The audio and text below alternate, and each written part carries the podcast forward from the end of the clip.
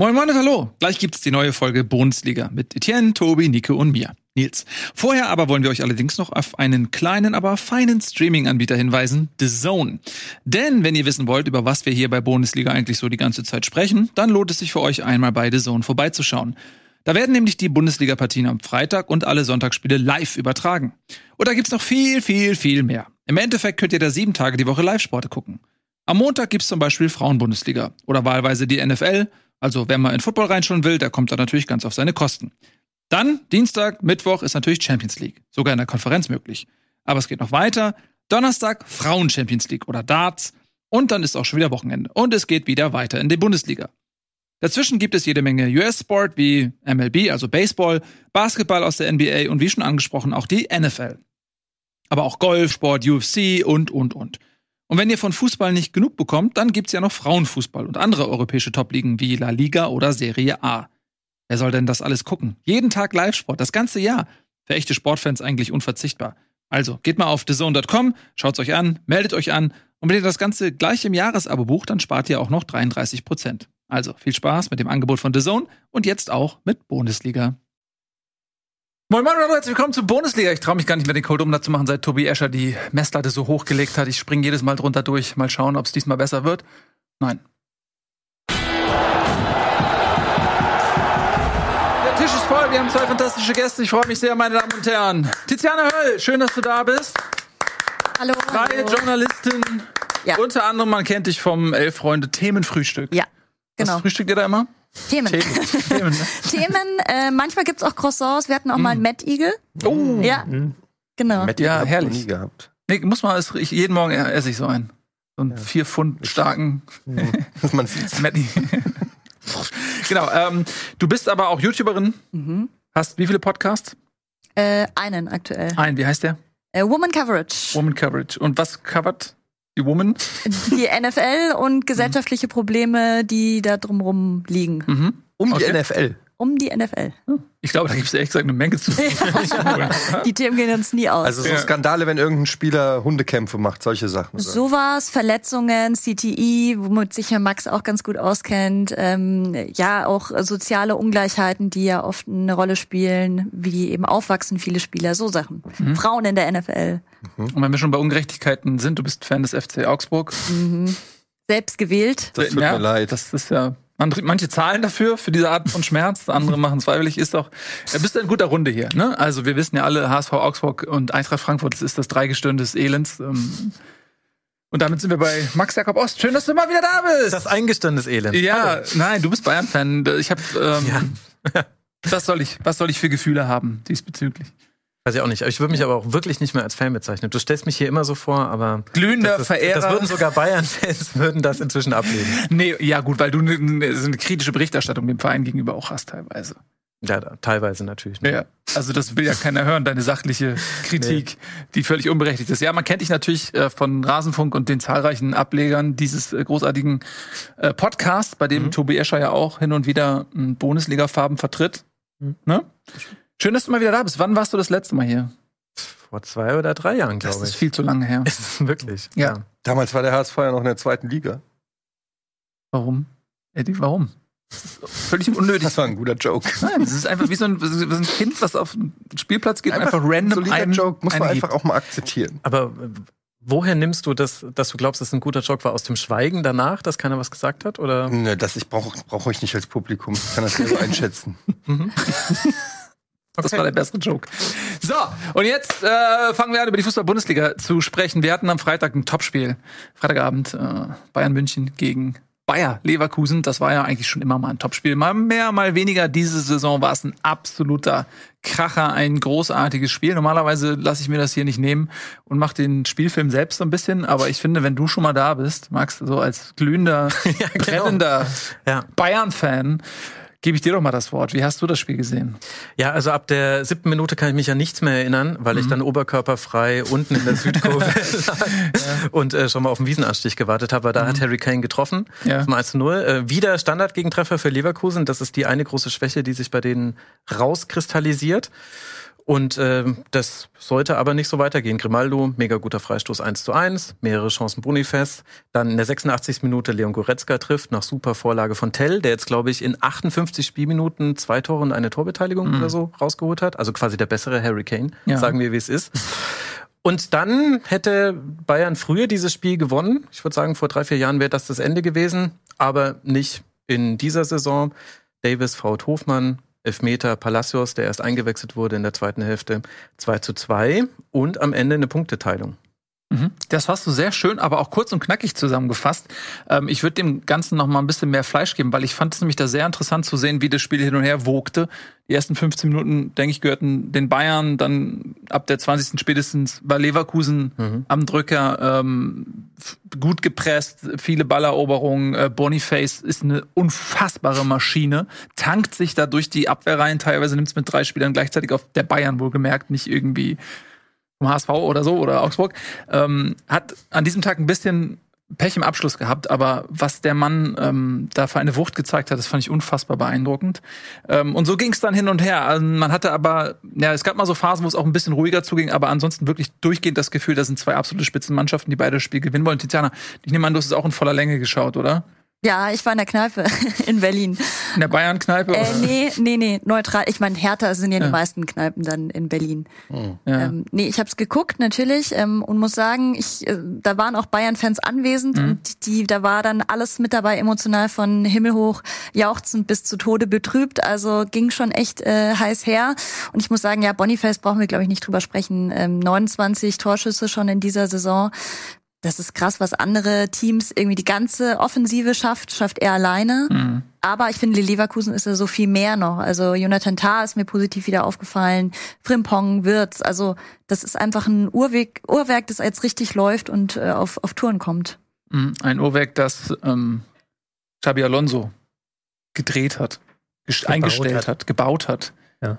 Ähm, wie hoch ist der Anteil Alonsos an dieser Mannschaft und wie würdest du die Performance jetzt gegen Bayern einordnen? Also Sobi. sehr gute Performance nach der ersten 20 Minuten. Da finde ich, waren sie noch so ein bisschen nervös. Man hat dann gemerkt, sie haben versucht, hinten rauszuspielen, aber haben sich da ein paar Mal verzettelt.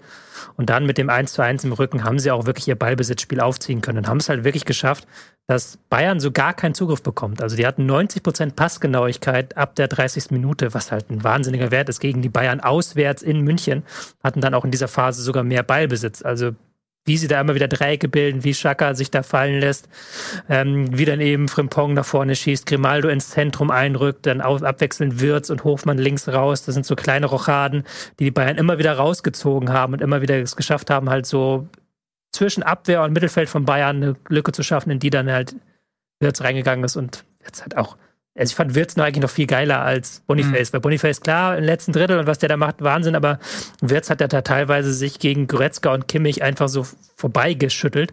Die haben ja, ich glaube, kann mich eine Szene erinnern, wo Goretzka ihn so angeht und der geht einfach weiter, als ob Goretzka nicht da wäre. Also es ist völlig absurd. Der ist ja körperlich ja. durchaus auch. Ja, der ist dreimal da. so, ja, mhm. ja. Dreimal so wuchtig. Also das war schon sehr, sehr reif, was Leverkusen gezeigt hat. Und auch mit einem Fußball, den man vor fünf, sechs Jahren, glaube ich, eher Bayern, mit Bayern verbunden hätte als mit mhm. Leverkusen. Ja, ich fand, muss ich anschließen, Wirtz äh, unfassbar stark gespielt. Und ich freue mich für den Jungen, weil der schon immer natürlich als Riesentalent gilt, aber dann diesen Schritt zu schaffen, den den Musiala äh, dann ja schon ein, zwei Jahre vorher gemacht hat, wirklich dann anzukommen und, und dauerhaft ähm, auch gegen große Gegner diese Leistung abzurufen. Jetzt auch in der Nationalmannschaft. Seine ersten Auftritte waren ja eher so ein bisschen schwierig, ähm, ist da jetzt aber auch angekommen. Also vielleicht mal ganz kurz die Zwischenfrage, wenn wir bei Wirtz sind, mal so ein bisschen so einen kleinen thematischen äh, Raststättenaufenthalt. ähm, Musiala und Wirtz in der Nationalmannschaft zusammen auf dem Feld. Ist das möglich? Das ist so ein netzer Oberrad-Ding, ne? Also ich finde ehrlich gesagt schon, dass das ganz gut geht, weil Wirtz, finde ich, hat körperlich wirklich zugelegt. Also das illustriert auch die Goretzka-Szene. Deswegen finde ich, kann er auch, also jetzt nicht eine klare Doppelsechs spielen, aber halt so der Sechser, der quasi gegen den Ball Sechs spielt und mit Ball dann eher so Achter. Und dann könnten die beiden ganz gut nebeneinander spielen. Ich glaube, das ist schon möglich. Aber man muss es halt wollen und das Drumherum muss stimmen. Also Wirtz ist ja auch deswegen in diesem Spiel auch so gut gewesen, finde ich, weil Leverkusen als Gesamtes nicht mehr so von ihm abhängt. Früher war er mhm. die Anspielstation zwischen den Linien. Und jetzt sind es aber halt viel mehr, weil da auch mal ein Grimaldo rumsteht, weil äh, Chaka total gute Laufwege auch macht, weil in der zweiten Hälfte Palacios, der kam ja dann, der war, die sind einfach immer anspielbar und das ist eben nicht nur Wirtz. Und jetzt sieht man, wie gut das dann einem äh, Wirtz tut, dass er dann so ein bisschen aus dem Schatten der anderen äh, dann kommt und dann schießt er einfach am Pfosten und hätte quasi damit auch irgendwie das Spiel entscheiden können. Also deswegen finde ich gerade, da, weil sie sich ähnlich sind, kann es auch eine Stärke sein. Mhm. Ähm, jetzt sahen die Bayern dann am Ende, du hast es ja gerade schon schön zusammengefasst, wie der sichere Sieger aus, dann mit dem äh, späten Tor von Goretzka. Und dann gab es diese dann doch zumindest mal von Thomas Müller als sehr fragwürdig äh, zu beantwortende Elfmeterfrage. Eddie, wie hast du das gesehen? Hast, hast du die Szene vor Augen, der äh, Tritt von Davies gegen Hofmann? Äh, nee. Ah. ich hab gedacht, wenigstens das was. Ja, du, man muss sagen, du hast gearbeitet, äh, als das Spiel Ja. lief, hast du. Ich habe äh, noch, zusammen, ich hab noch mal die Zusammenfassung geguckt. Ich konnte Freitagabend leider nicht gucken, aber ich habe es tatsächlich gerade äh, wieder vergessen. Na gut, also dann helfe ich dir ein bisschen auf die Sprünge. Ähm, das war ähm, eher so an der, an der Außengrenze des 16ers, ähm, rechte Seite von Leverkusen aus gesehen und ähm, Hofmann schiebt seinen Ball so vor, äh, sein Bein vor Davies, der sie dann quasi so, so wegschaufelt. Ähm, das sah jetzt gar nicht so wild aus, dieser Treffer. Und äh, Thomas Müller hat sich ein bisschen drüber aufgeregt. Er meinte, das äh, reicht nie und nimmer für einen Elfmeter. Ähm, Hofmann wiederum sagt, äh, das war eine ganz klare Geschichte. Jetzt würde ich gerne mal eure Meinung hören. Ähm, fangen wir bei dir an, Tiziana. Was war das für dich ein Elfmeter? Ja, für mich ist da schon der Kontakt da und ich finde, man kann ihn geben und dementsprechend finde ich, ist das auf jeden Fall okay. Für mich war es eher kein Elfmeter. Oder vor allen Dingen auch kein, es war ja, glaube ich, mit VAR-Einsatz auch noch, also dass der Ja. VAR da reinfunken muss. Mhm. Und das ist auf jeden Fall, finde ich, keine klare Fehlentscheidung, wenn er den Kontakt wahrnimmt. Aber ich finde auch, es ist maximal dumm von Davis. Weil Hofmann rennt aus dem Strafraum raus, in der Szene ist nichts los, da muss Davis nicht hin. Also Davis kann da einen Meter Sicherheitsabstand halten, warten, bis Hofmann mit dem Ball sich dreht und dann halt ihn stellen. Also das war schon maximal dumm von Davis, aber ich hätte mir gewünscht, dass der Videoassistent dann nicht reinfunkt. Ich finde auch, Davis darf nicht äh, so hingehen. Ich meine, was ist das überhaupt für eine Idee, durch die Beine hindurch den Ball zu gewinnen? Das äh, kannst du vielleicht wegen mir im Mittelfeld probieren, im eigenen Strafraum halt nicht. Und dann finde ich aber auch, wenn man dann dabei den Gegenspieler trifft, und ich meine, Jonas Hofmann ist jetzt auch nicht äh, derjenige, der dann wie so eine Statue stehen bleibt, sondern der fällt halt dann, muss man ihm vielleicht auch nicht vorwerfen. Also ich finde, den kann man absolut geben. Ich fand es eigentlich aber eher interessant, dass es überhaupt zu dieser Szene kommt, weil Bayern im gesamten Spiel Probleme hatte, Leverkusen aus der eigenen Hälfte rauszuhalten. Also das Pressing, das Passspiel von Leverkusen war besser als das von Bayern. Das hast du schon so ein bisschen angedeutet. Äh, Und das Pressing von Bayern ist so total ins Leere gelaufen. Und das war auch so ganz seltsam halbgar. Die vorderen fünf, Thomas Müller war immer mal wieder derjenige, der so das Signal gegeben hat, so, jetzt schieben wir mal raus. Und sie waren auch alle da. Es waren fünf Spieler, die da in der gegnerischen Hälfte waren, aber keiner war so nah an seinen Gegenspielern, dass sich da nicht Leverkusen mit ein paar Kontakten hätte durchspielen können. Und so war diese Schlussphase auch. Also anstatt dass Bayern dieses Spiel zumacht, der Licht spielt dann zweiten Sechser, weil Leimer, der von rechts auf die Sechs gegangen ist, dann physisch äh, fertig war. Aber anstatt da Leverkusen irgendwie fernzuhalten überhaupt vom Strafraum, haben die sich ja echt relativ bequem, finde ich, in der Bayern-Hälfte gemacht. Ich finde, das Spiel taugt halt am meisten, um dieses Holding-Six-Phänomen nochmal so zu beschreiben, weil du hast in der zweiten Halbzeit dann Kimmich auswechseln müssen, weil er nicht fit war. Und dann hattest du da eine Doppel-Sechs Leimer-Goretzka, die schon so sehr offensiv ist. Also da ist keiner mehr da, der absichern denkt und diesen Sechserraum schließt. Und dann musst du am Ende noch Leimer rausnehmen und dann die Licht spielen lassen. Der Licht hat sich auch nach dem Spiel so ein bisschen beschwert, hat gesagt, der Trainer redet nicht mit mir. So, ich habe jetzt zweimal fünf Minuten Einsatz bekommen auf der Sechs was auch nicht seine Position ist. Und dann ist natürlich auch nicht verwunderlich, dass du dieses 2-1 nicht halten kannst, sondern dass Leverkusen dann immer wieder in Richtung Strafraum kommt, wenn du da eben so eine zusammengewürfelte Doppelsechs hast mit Goretzka und der Licht. Also das ist ganz und viel ganz- Rotation ja auch einfach dann. Also ich finde, das hat ihnen nicht gut getan und man merkt einfach, dass da halt immer noch ja offene Fragen sind. Es wurde eben diese Stelle nicht besetzt. Jetzt hofft man ja im Winter da nochmal nachzurüsten. Ähm, aber insgesamt finde ich auch, man merkt, vor allem wenn jetzt einer von denen ausfällt, Kimmich angeschlagen, dann brennt da eigentlich schon die Hütte bei den Bayern. Ähm, und was ich auch noch sagen wollte zum Thema Abwehr, mir ist aufgefallen, dass Kim äh, sich echt schwer tut, auch ähm, keine guten Statistiken bisher hat, also Mhm. echt viele Fehlpässe dafür, dass er eigentlich in Neapel so eine sichere Bank auch war und deswegen haben sie ihn ja auch geholt. Ich hatte ihn ja vor der Saison als mit De Licht eigentlich beste Innenverteidigung äh, Mhm. äh, auserkoren. Bisher finde ich, hat er sich noch nicht so ganz gefunden bei den Bayern. Ähm, das wundert mich dann auch. Also ich frage mich, woher diese Unsicherheiten kommen oder auch die jetzt die eben diese diese Fehler ähm, ist man von ihm eigentlich nicht gewöhnt. Ja, wobei er natürlich auch, bevor er jetzt in Neapel so gezündet hat, im Weltfußball jetzt auch nicht die äh, große Nummer gewesen ist, die er dann mittlerweile vielleicht ähm, sein könnte. Äh, aber ich würde gerne auch noch mal auf das eingehen, was wir gerade gesagt haben bezüglich der Personalnot. Ähm, ich fand auch auffällig, dass ähm, erstmal Leimer dem einzigen Rechtsverteidiger Masraoui vorgezogen wird. Das mhm. ist ja eigentlich schon mal ein Diss gegen Masraoui, weil dann zu sagen, okay, pass auf, gegen Bremen ist das in Ordnung, aber wenn es ernst wird, spielst du nicht. Also damit degradiert er den. Man kann natürlich vielleicht argumentieren, weiß ich nicht, ob das gemacht wurde, ich habe die Pressekonferenz nicht gesehen. Masraui war im Länderspieleinsatz, ähm, hm. ist vielleicht dann etwas müde gewesen, das kann man dann ja vielleicht charmant irgendwie so ein bisschen umspielen. Aber im Grunde genommen ist das ja ein Misstrauensvotum gegen den einzigen Rechtsverteidiger am Kader. Und dann ziehst du dann Leimer auf rechts, der, finde ich, das gut gemacht hat. Aber dann hast du nur noch Kimmich und Goretzka. Und sobald da irgendwas ist, Kimmich war angeschlagen, hätte ja auch sein können, dass mit Goretzka irgendwie knickt mal um oder so. Du hast ja null Reserven da. Mhm. Du hast ja niemanden, den du dann bringen kannst. Jetzt sagst du gerade, De Licht wird da ähm, äh, aufgestellt. Der, das ist die nächste Baustelle, in der Innenverteidigung Nummer vier ist oder so, ja, äh, der bekommt dann da ähm, einen, einen Job aufgedrückt, den er noch nie gespielt hat. Er ist einfach wirklich ein ganz klassischer Innenverteidiger. Es ist ja nicht irgendwie so ein Martinez, der irgendwie alles spielen kann. Hm. Ähm, also seht ihr da, es sind ja erst ein paar Spieltage, Champions League beginnt jetzt aber mit der Doppelbelastung. Seht ihr da auf die Bayern dann doch noch mal ein größeres Problem zukommen? Du kannst auch noch da, dazu rechnen, dass Palinja jetzt, den sie ja haben wollten, wo man die Hoffnung hatte, dass er noch im Winter kommt, der genau. hat jetzt verlängert.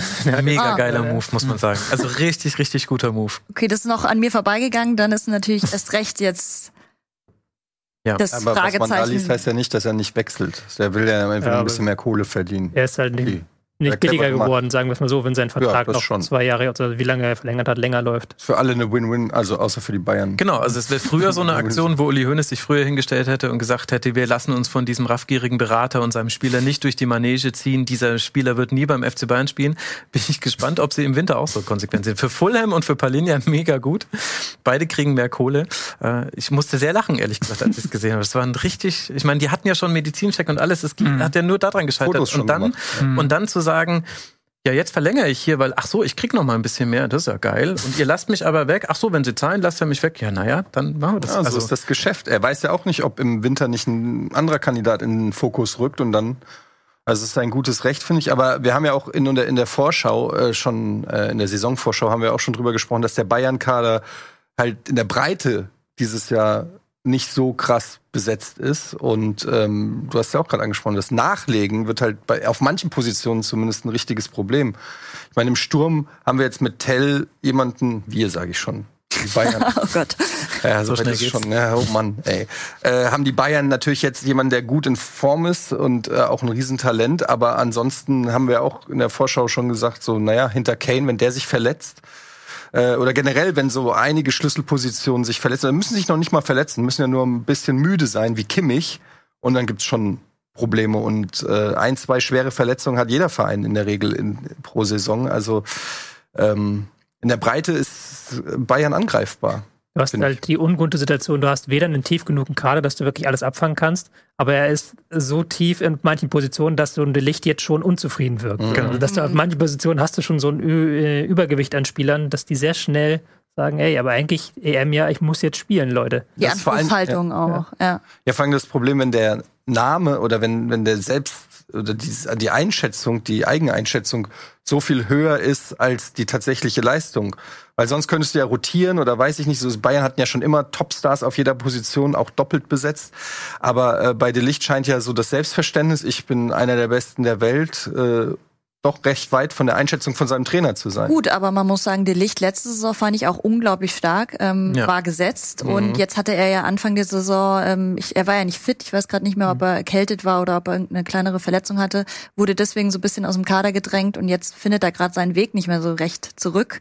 Ähm, mich erinnert diese Situation auch mit dieser Rechtsverteidiger Rotation so ein bisschen auch an Augsburg, wo wir gleich nochmal dazu kommen, mhm. äh, wo Arne Engels auch dann auf einmal dahin gezogen wurde, obwohl es eigentlich gar nicht seine Position ist. Er hat die Position aber recht gut gecovert, ähm, aber da gab es eben auch fehlenden Rechtsverteidiger. Mhm. Die haben das jetzt äh, anders gelöst, aber bei den Bayern ist ja wirklich die Frage so, was machst du, wenn sich einer verletzt? Ja, vor allem, weil wir ja noch hier den wunderbaren rosa, früher weiß-roten Elefanten im Raum stehen haben, Josip Stanisic. Also das ist schon, man muss wirklich sagen, dafür, dass der FC Bayern sehr gut darin war, andere Vereine auch durchaus mal so ein bisschen hämisch zu begegnen, die am Deadline Day noch was machen mussten und das dann vielleicht nicht geschafft haben. Ich meine, gerade Uli Hoeneß war jetzt da nicht zurückhaltend in der Bewertung anderer Vereine. Dafür muss man sagen, dass die diesen Deadline Day so grandios mit Anlauf in den Sand gesetzt haben also ich verstehe, dass alle Bayern-Fans da natürlich traurig drüber sind, aber ansonsten für alle anderen ist es ja pures Comedy-Gold. Also sie geben Stanisic auch noch ab, verleihen ihn an Leverkusen und der Spieler und der aufnehmende Verein sagen beide, ja, uns hat es auch gewundert, dass die es gemacht haben. Wir dachten, die holen halt noch jemanden. Aber warum war der denn gar nicht im Kader? War das der verletzt oder was? Äh, der hatte angeblich eine Grippe. Mhm. Vielleicht gab es da auch eine Klausel im Vertrag, weiß ich jetzt nicht. Wobei. Dass der krasse Stanisic nicht gegen die Bayern spielen darf. Ja, eigentlich, äh, ne, also Vielleicht hat er ja wirklich eine Grippe, ich weiß es jetzt mhm. nicht. Ich stalk den jetzt äh, nicht. Ich bin jetzt kein Stanisch jetzt Stan. ja, sehr schön. Ja. Aber, äh, aber das ist schon einfach äh, grandios, äh, wie Bayern das hinbekommen hat. Äh, das wird uns die ganze Saison über noch begleiten, glaube ich. Und äh, Thomas Tuchel hat ja jetzt schon keinen Bock mehr, wurde jetzt aber schon einbestellt in der Länderspielpause und da wurde gesagt, ey, du kannst jetzt auch nicht mehr öffentlich die ganze Zeit so, so kritisch sein, sowohl der Mannschaft gegenüber als auch uns gegenüber. Jetzt ist es halt so, mach das mal irgendwie. Also es ist einfach fantastisch, was der FC Bayern anbietet. Das wird ganz lustig noch dieses Jahr. Ja, sie liefern in jedem Fall. Ähm, nicht nur auf dem Platz, sondern auch abseits sorgen sie für stete Unterhaltung. Herzlichen Dank. Ähm, äh, grüß Gott, was sagt man? Sagt, danke, Servus. was sagt man? Ich hab keine Ahnung. Vergelt's Gott. Vergelt's Gott, sowas. ich wusste, da, irgendwas gibt's da doch.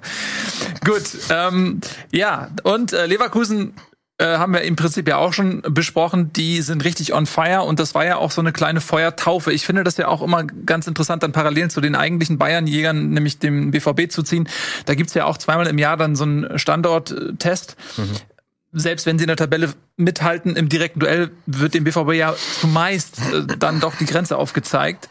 Mm, und deswegen fand ich sehr interessant, sehr spannend zu sehen, ob Leverkusen auch dieses Schicksal ereilt. Und man muss sagen, nee, die haben sich diesen Punkt verdient. Die haben gut gespielt in München und damit kann man sie zumindest mal für den Moment, für diese Saisonphase mit der Mannschaft, die sie gerade haben, durchaus als ernstzunehmenden Titelanwärter bezeichnen. Oder würdet ihr mir da widersprechen? Nö, finde ich gerechtfertigt aufgrund der Art und Weise, wie sie sich zurzeit präsentieren, auch was der Kader so hergibt. Man muss auch sagen, die haben äh, sich fantastisch verstärkt mit den, also mit den, ich wollte schon sagen, mit den Mitteln, die sie haben. Die haben natürlich ganz gute Mittel, aber sie haben, glaube ich, ähm, Diaby verkauft und dann das Geld in äh, Grimaldo, Boniface und Hofmann, Hofmann investiert, die alle und drei Chaka.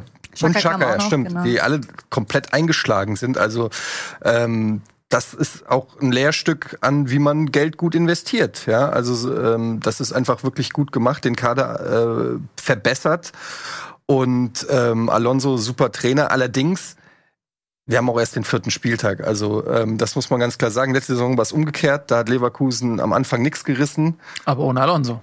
Ja, und dann nach hinaus, ja, aber okay. Aber trotzdem, ich glaube, die große Kunst äh, ist es dann eben, das über 34 Spieltage oder sagen wir mal 32, zwei Aussetzer darf man sich erlauben. Aber so über die, über die gesamte, genau.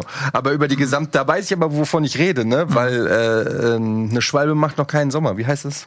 So. Ja. Mhm. Heute haben wir es mit den Sprichworten. Ja, sehr, aber also ich, ich, ich denke, es ist halt noch eine lange Saison und Leverkusen muss auch erstmal beweisen, dass sie das Woche für Woche abliefern können. Aber die haben auch keine Dreifachbelastung, oder? Haben sie? Ja, ja natürlich. Ja, ja, sogar eine ziemlich miese, das hätte ich jetzt als Argument Hacker. gebracht. Mhm. Die müssen nach Norwegen, nach Schweden und nach Aserbaidschan fahren in der Europa League. Also das ist eine richtige Knochenmühle, die sie da vor sich haben.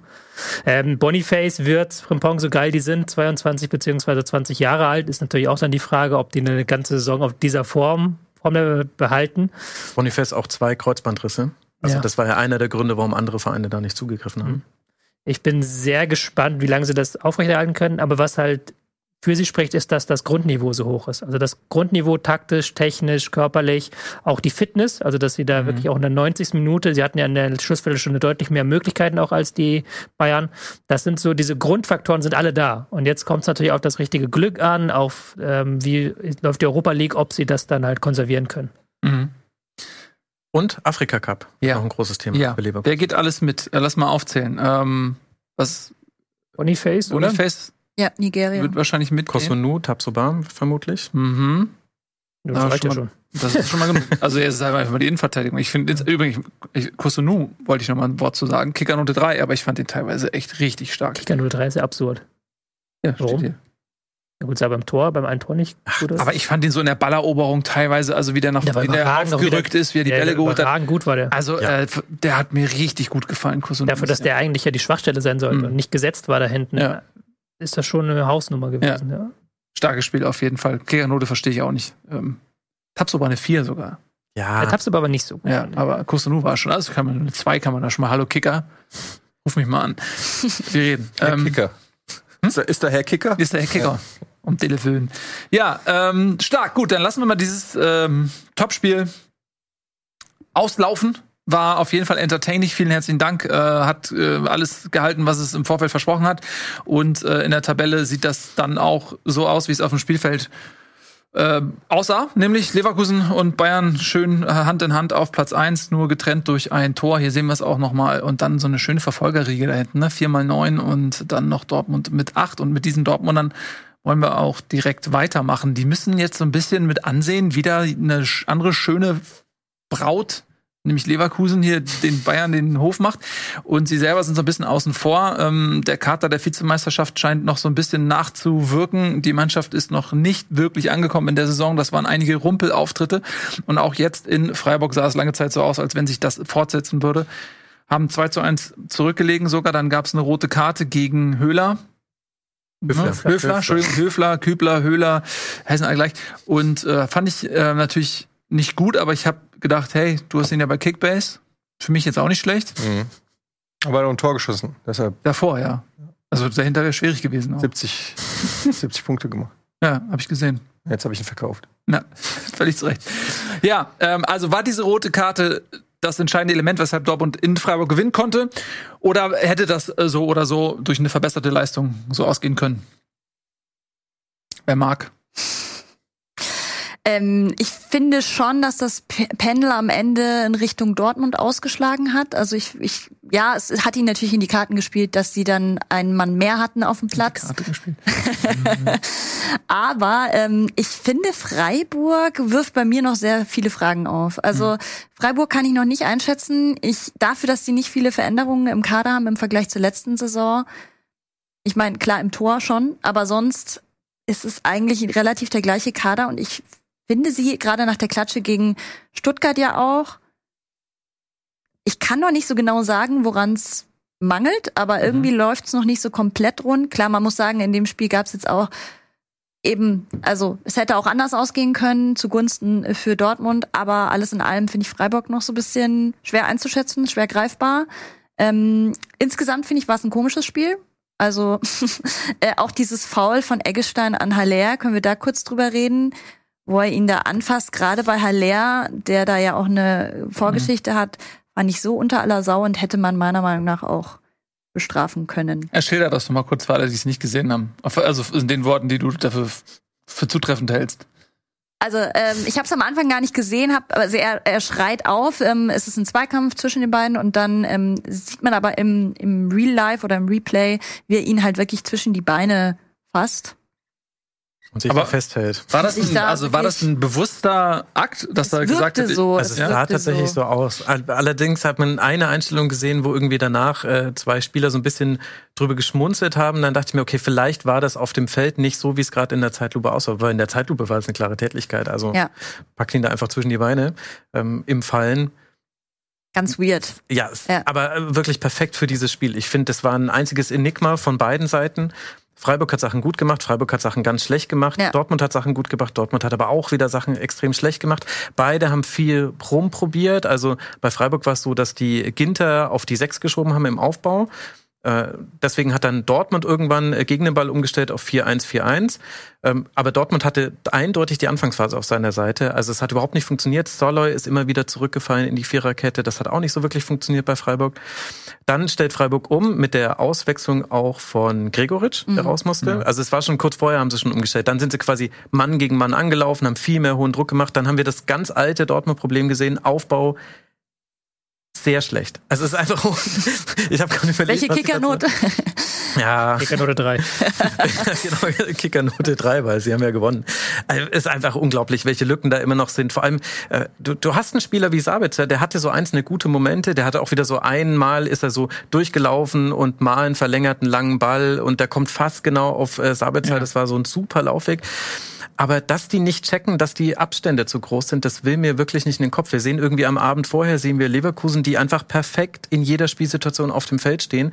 Und dann am nächsten Tag siehst du sowohl Freiburg als auch Dortmund, die es beide können müssten, wo es einfach so riesige Lücken gibt. Aber bei beiden. Und dann war, also für mich war die rote Karte schon ausschlaggebend, weil zwar ist vorher schon das 2 zu 2 gefallen, aber ich fand, dass Dortmund große Probleme hatte. Freiburg hat seine Chancen halt nicht genutzt. Und dann hätte das in jede Richtung kippen können, aber halt mit der roten Karte also das äh, hat auch Edin Tasic so ein bisschen danach angedeutet. Das hat sie fast so ein bisschen gezwungen, wieder ein bisschen offensiver und äh, tiefer zu spielen, also dass sie weiter in die gegnerische Hälfte reindrängen. Und Freiburg hat das dann auch mit sich machen lassen. Und so war es dann verdienter Sieg für Dortmund, aber ganz weird von beiden. Hm. Ich finde es bei Dortmund sehr erstaunlich, dass die ja eigentlich in der Rückrunde des letzten Jahres sehr gut performt haben und da im Prinzip dann schon so Vergleiche zwischen Terzic und Klopp auch gezogen wurden, was ähm, so die, die, ähm, die Aufbruchsstimmung angeht, dass er eben die, dieses, die Dortmunder Mentalität auch versteht und die richtige Ansprache findet. Und dann nach dieser denkbar knapp und dramatisch verpassten Meisterschaft kommt man in die neue Saison. Die ersten Auftritte lassen wirklich sehr zu wünschen übrig und Terzic ist instant in der Kritik. Es wird schon die ganze Zeit drüber gesprochen, wann geht der? Kommt Nagelsmann? Oder geht der vorher jetzt zum DFB? So eigentlich ist schon, steht für viele schon fest, ist nur eine Frage, wann er geht. Also Welcher Aki Watzke ist schneller? Ist so exakt, ne? Der DFB Aki Watzke oder Dortmund Aki Watzke. Aber, also, findet ihr das nachvollziehbar, dass das so schnell kippt auf einmal? Seht ihr da wirklich auch vielleicht grundlegende Versäumnisse, die so ein bisschen durch die Euphorie der Rückrunde so ein bisschen ähm, überschminkt wurden? Oder glaubt ihr, das ist, das wird in eher, das ist eher so ein Sturm im Wasserglas und Terzic ist fest im Sattel? Ich glaube, man muss aber auch unterscheiden die verschiedenen Fangruppen. Ich habe da mal das Gefühl, da gibt es halt diese eine Fangruppe, die auch sehr groß ist, die man nicht unterschätzen darf, die ist dann vielleicht online nicht so präsent mhm. ist. Terzic Kontras, oder? Ja, die Terzic nee. Ultras, oh, die Terzic genau. Pros. So. ja. ja. Terzic Pros, die, die im Stadion sitzen, die halt dann auch seine Art mögen und auch natürlich das, was er letzte Saison erreicht hat. Und dann gibt es halt online eine sehr lautstarke, ich will nicht sagen Minderheit, aber Gruppe, die halt dann wirklich. Was gibt's online? Das habe ich noch nie gehört, aber soll es geben ab und zu. Mhm. Bei Themen wie Borussia Dortmund zum Beispiel, sonst nirgendwo, ähm, die dem sehr kritisch sehen. Und man muss ja aber auch sagen, das, was sie jetzt spielen, ist ja nicht so unendlich weit entfernt von dem, was sie vergangene Saison gespielt haben. Das ist halt nur mit schlechteren Spielern. Also es ist halt nur so, dass halt ein Haller mhm. leider nicht in der Form ist, ähm, dass ein äh, Chan eben nicht jeden Zweikampf gewinnt, wie er es in der Rückrunde geschafft hat, sondern nur jeden zweiten. Adeyemi stand auch jetzt wieder neben sich, ist dann ja auch relativ früh dann ausgewechselt worden. Guerrero ist weg. Guerrero ja. ist weg. Ja. Naja, dann, dann natürlich noch die ganzen Abgänge dazu. Ja. Also das ist ja schon diese Lücken, die Max ja beschrieben hat, die sind ja schon länger da. Und die Gegner trauen sich jetzt auch wieder diese Lücken stärker zu bespielen. Also das mhm. hat, wurde ist in, den, in der Rückrunde häufig dann schiefgelaufen, dass dann Dortmund eben doch den Ball abgefangen hat, dann Konter, dann stand es 2-0 und dann war das Spiel beendet. Das schaffen sie jetzt momentan nicht mehr. Aber in dieser, in dieser Causa Terzic, gerade was online angeht, da kenne ich mich ja aus. Äh, da, da bin ich ja aktiv in dieser, in dieser Welt. Und was man da halt merkt, ist, dass, also was ich so da rauslese, ist, dass man Terzic auch oft vorwirft, dass er zu viel klein beigibt, dass er nicht zu sehr auf den Tisch gehauen hat, dass er bessere Spieler bekommt kommt oder so, sondern dass er wie so eine, er wird immer so das Bild gemalt vom Schoßhündchen von äh, äh, Watzke und und Kehl und so, dass dass der ja er ist verdient, er ist im Verein und so, aber den fehlt, also das ist so der Vorwurf, den ich sage nicht, dass das so ist, aber das was man so oft raus, rausliest, ist so ja ein anderer Trainer, der haut wenigstens auf den Tisch und sagt, ich brauche noch diesen Spieler, ich brauche noch diesen Spieler und äh, Terzic wird immer so das Bild gemalt, der ist zufrieden, dass er überhaupt in der Bundesliga auf der Bank sitzt und deshalb nicht nicht so richtig äh, Kontra gibt oder so. Und äh, das Einzige, was für ihn spricht, wäre, dass er aus der Kurve kommt, so ungefähr.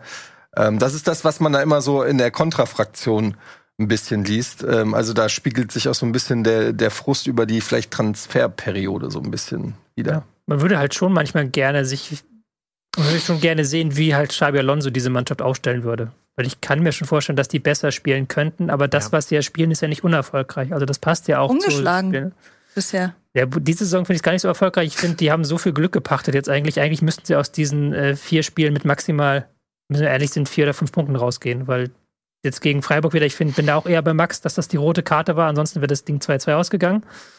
Gegen Köln war es ja auch ein Late äh, Mhm. Last-Minute-Tor. Also das fand ich nicht gut, was sie bisher gespielt haben. Wobei man sagen muss, das Tor von Mats Hummels äh, zum 3 zu 2, das kann auch so passieren. Das ist einfach, finde ich, dann auch wieder ein Ticken Glück. Er steht da, er kriegt den noch irgendwie reingestochert. Ja, man- Das wäre vielleicht auch mit 11 gegen 11 passiert. Da muss man sagen, es gibt ja immer noch diese Spieler, die halt aktuell die Form haben. Brandt ist ja seit zwei Jahren wirklich Mhm. durchgehend genial. Hummels ist jetzt aktuell sehr gut Form. Habe jetzt auch nicht verstanden, warum er nicht in jedem Spiel bisher gespielt hat, weil ich fand ihn immer, wenn er auf dem Platz ist, sehr, sehr gut. Ja, also die haben ja immer noch sehr viel für sich. Was Malen, Adeyemi hat Malen, mir gut Malen. gefallen. Malen? Ja. Also bei Adeyemi würde ich eine Klammer drum machen, jetzt was dieses eine Spiel angeht.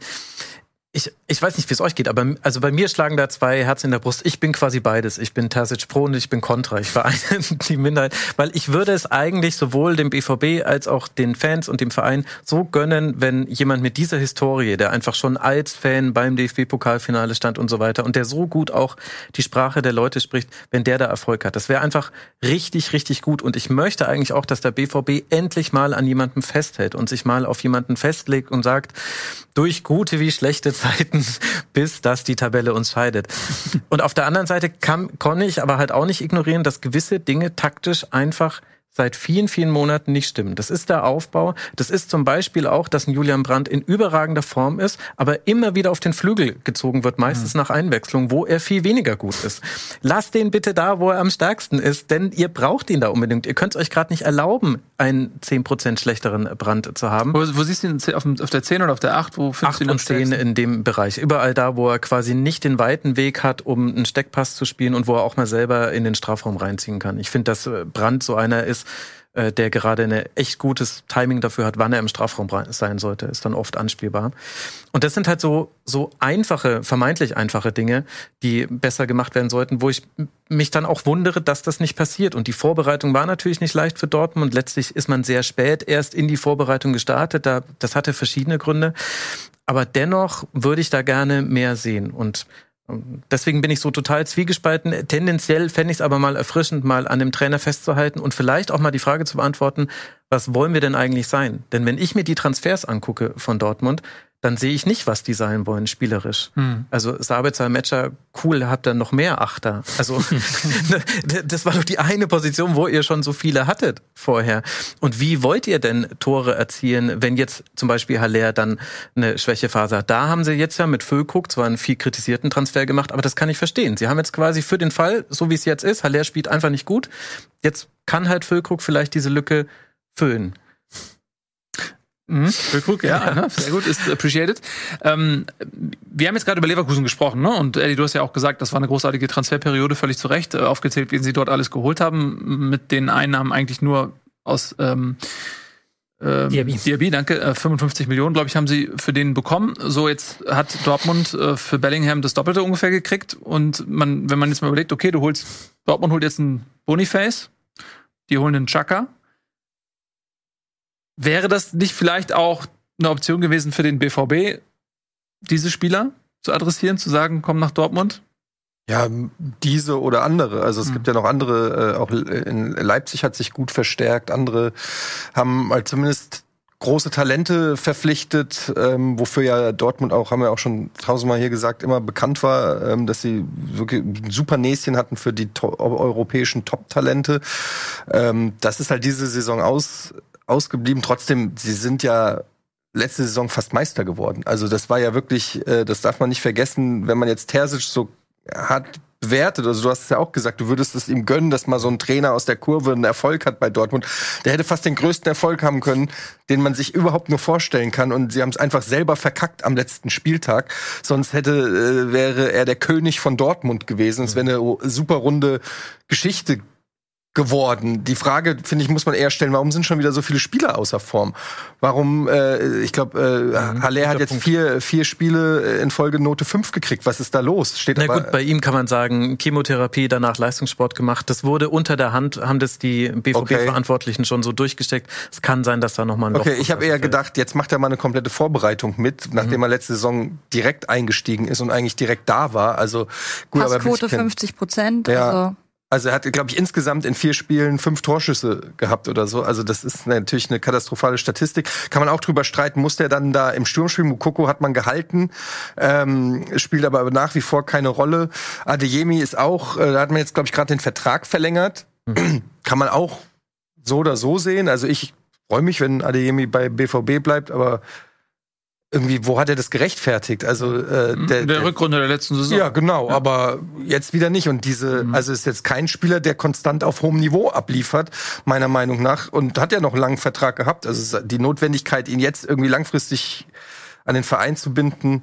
Ähm, ja, Chan haben wir schon gesagt, äh, das war auch jemand, der beim BVB schon fast auf dem Abstellgleis war, mhm. der dann eine gute Rückrunde gespielt hat, wie fast alle. Da, ne? Aber die Frage ist, diese Rückrunde, die wir immer wieder ranzitieren, wenn wir beim BVB reden, war das die Ausnahme?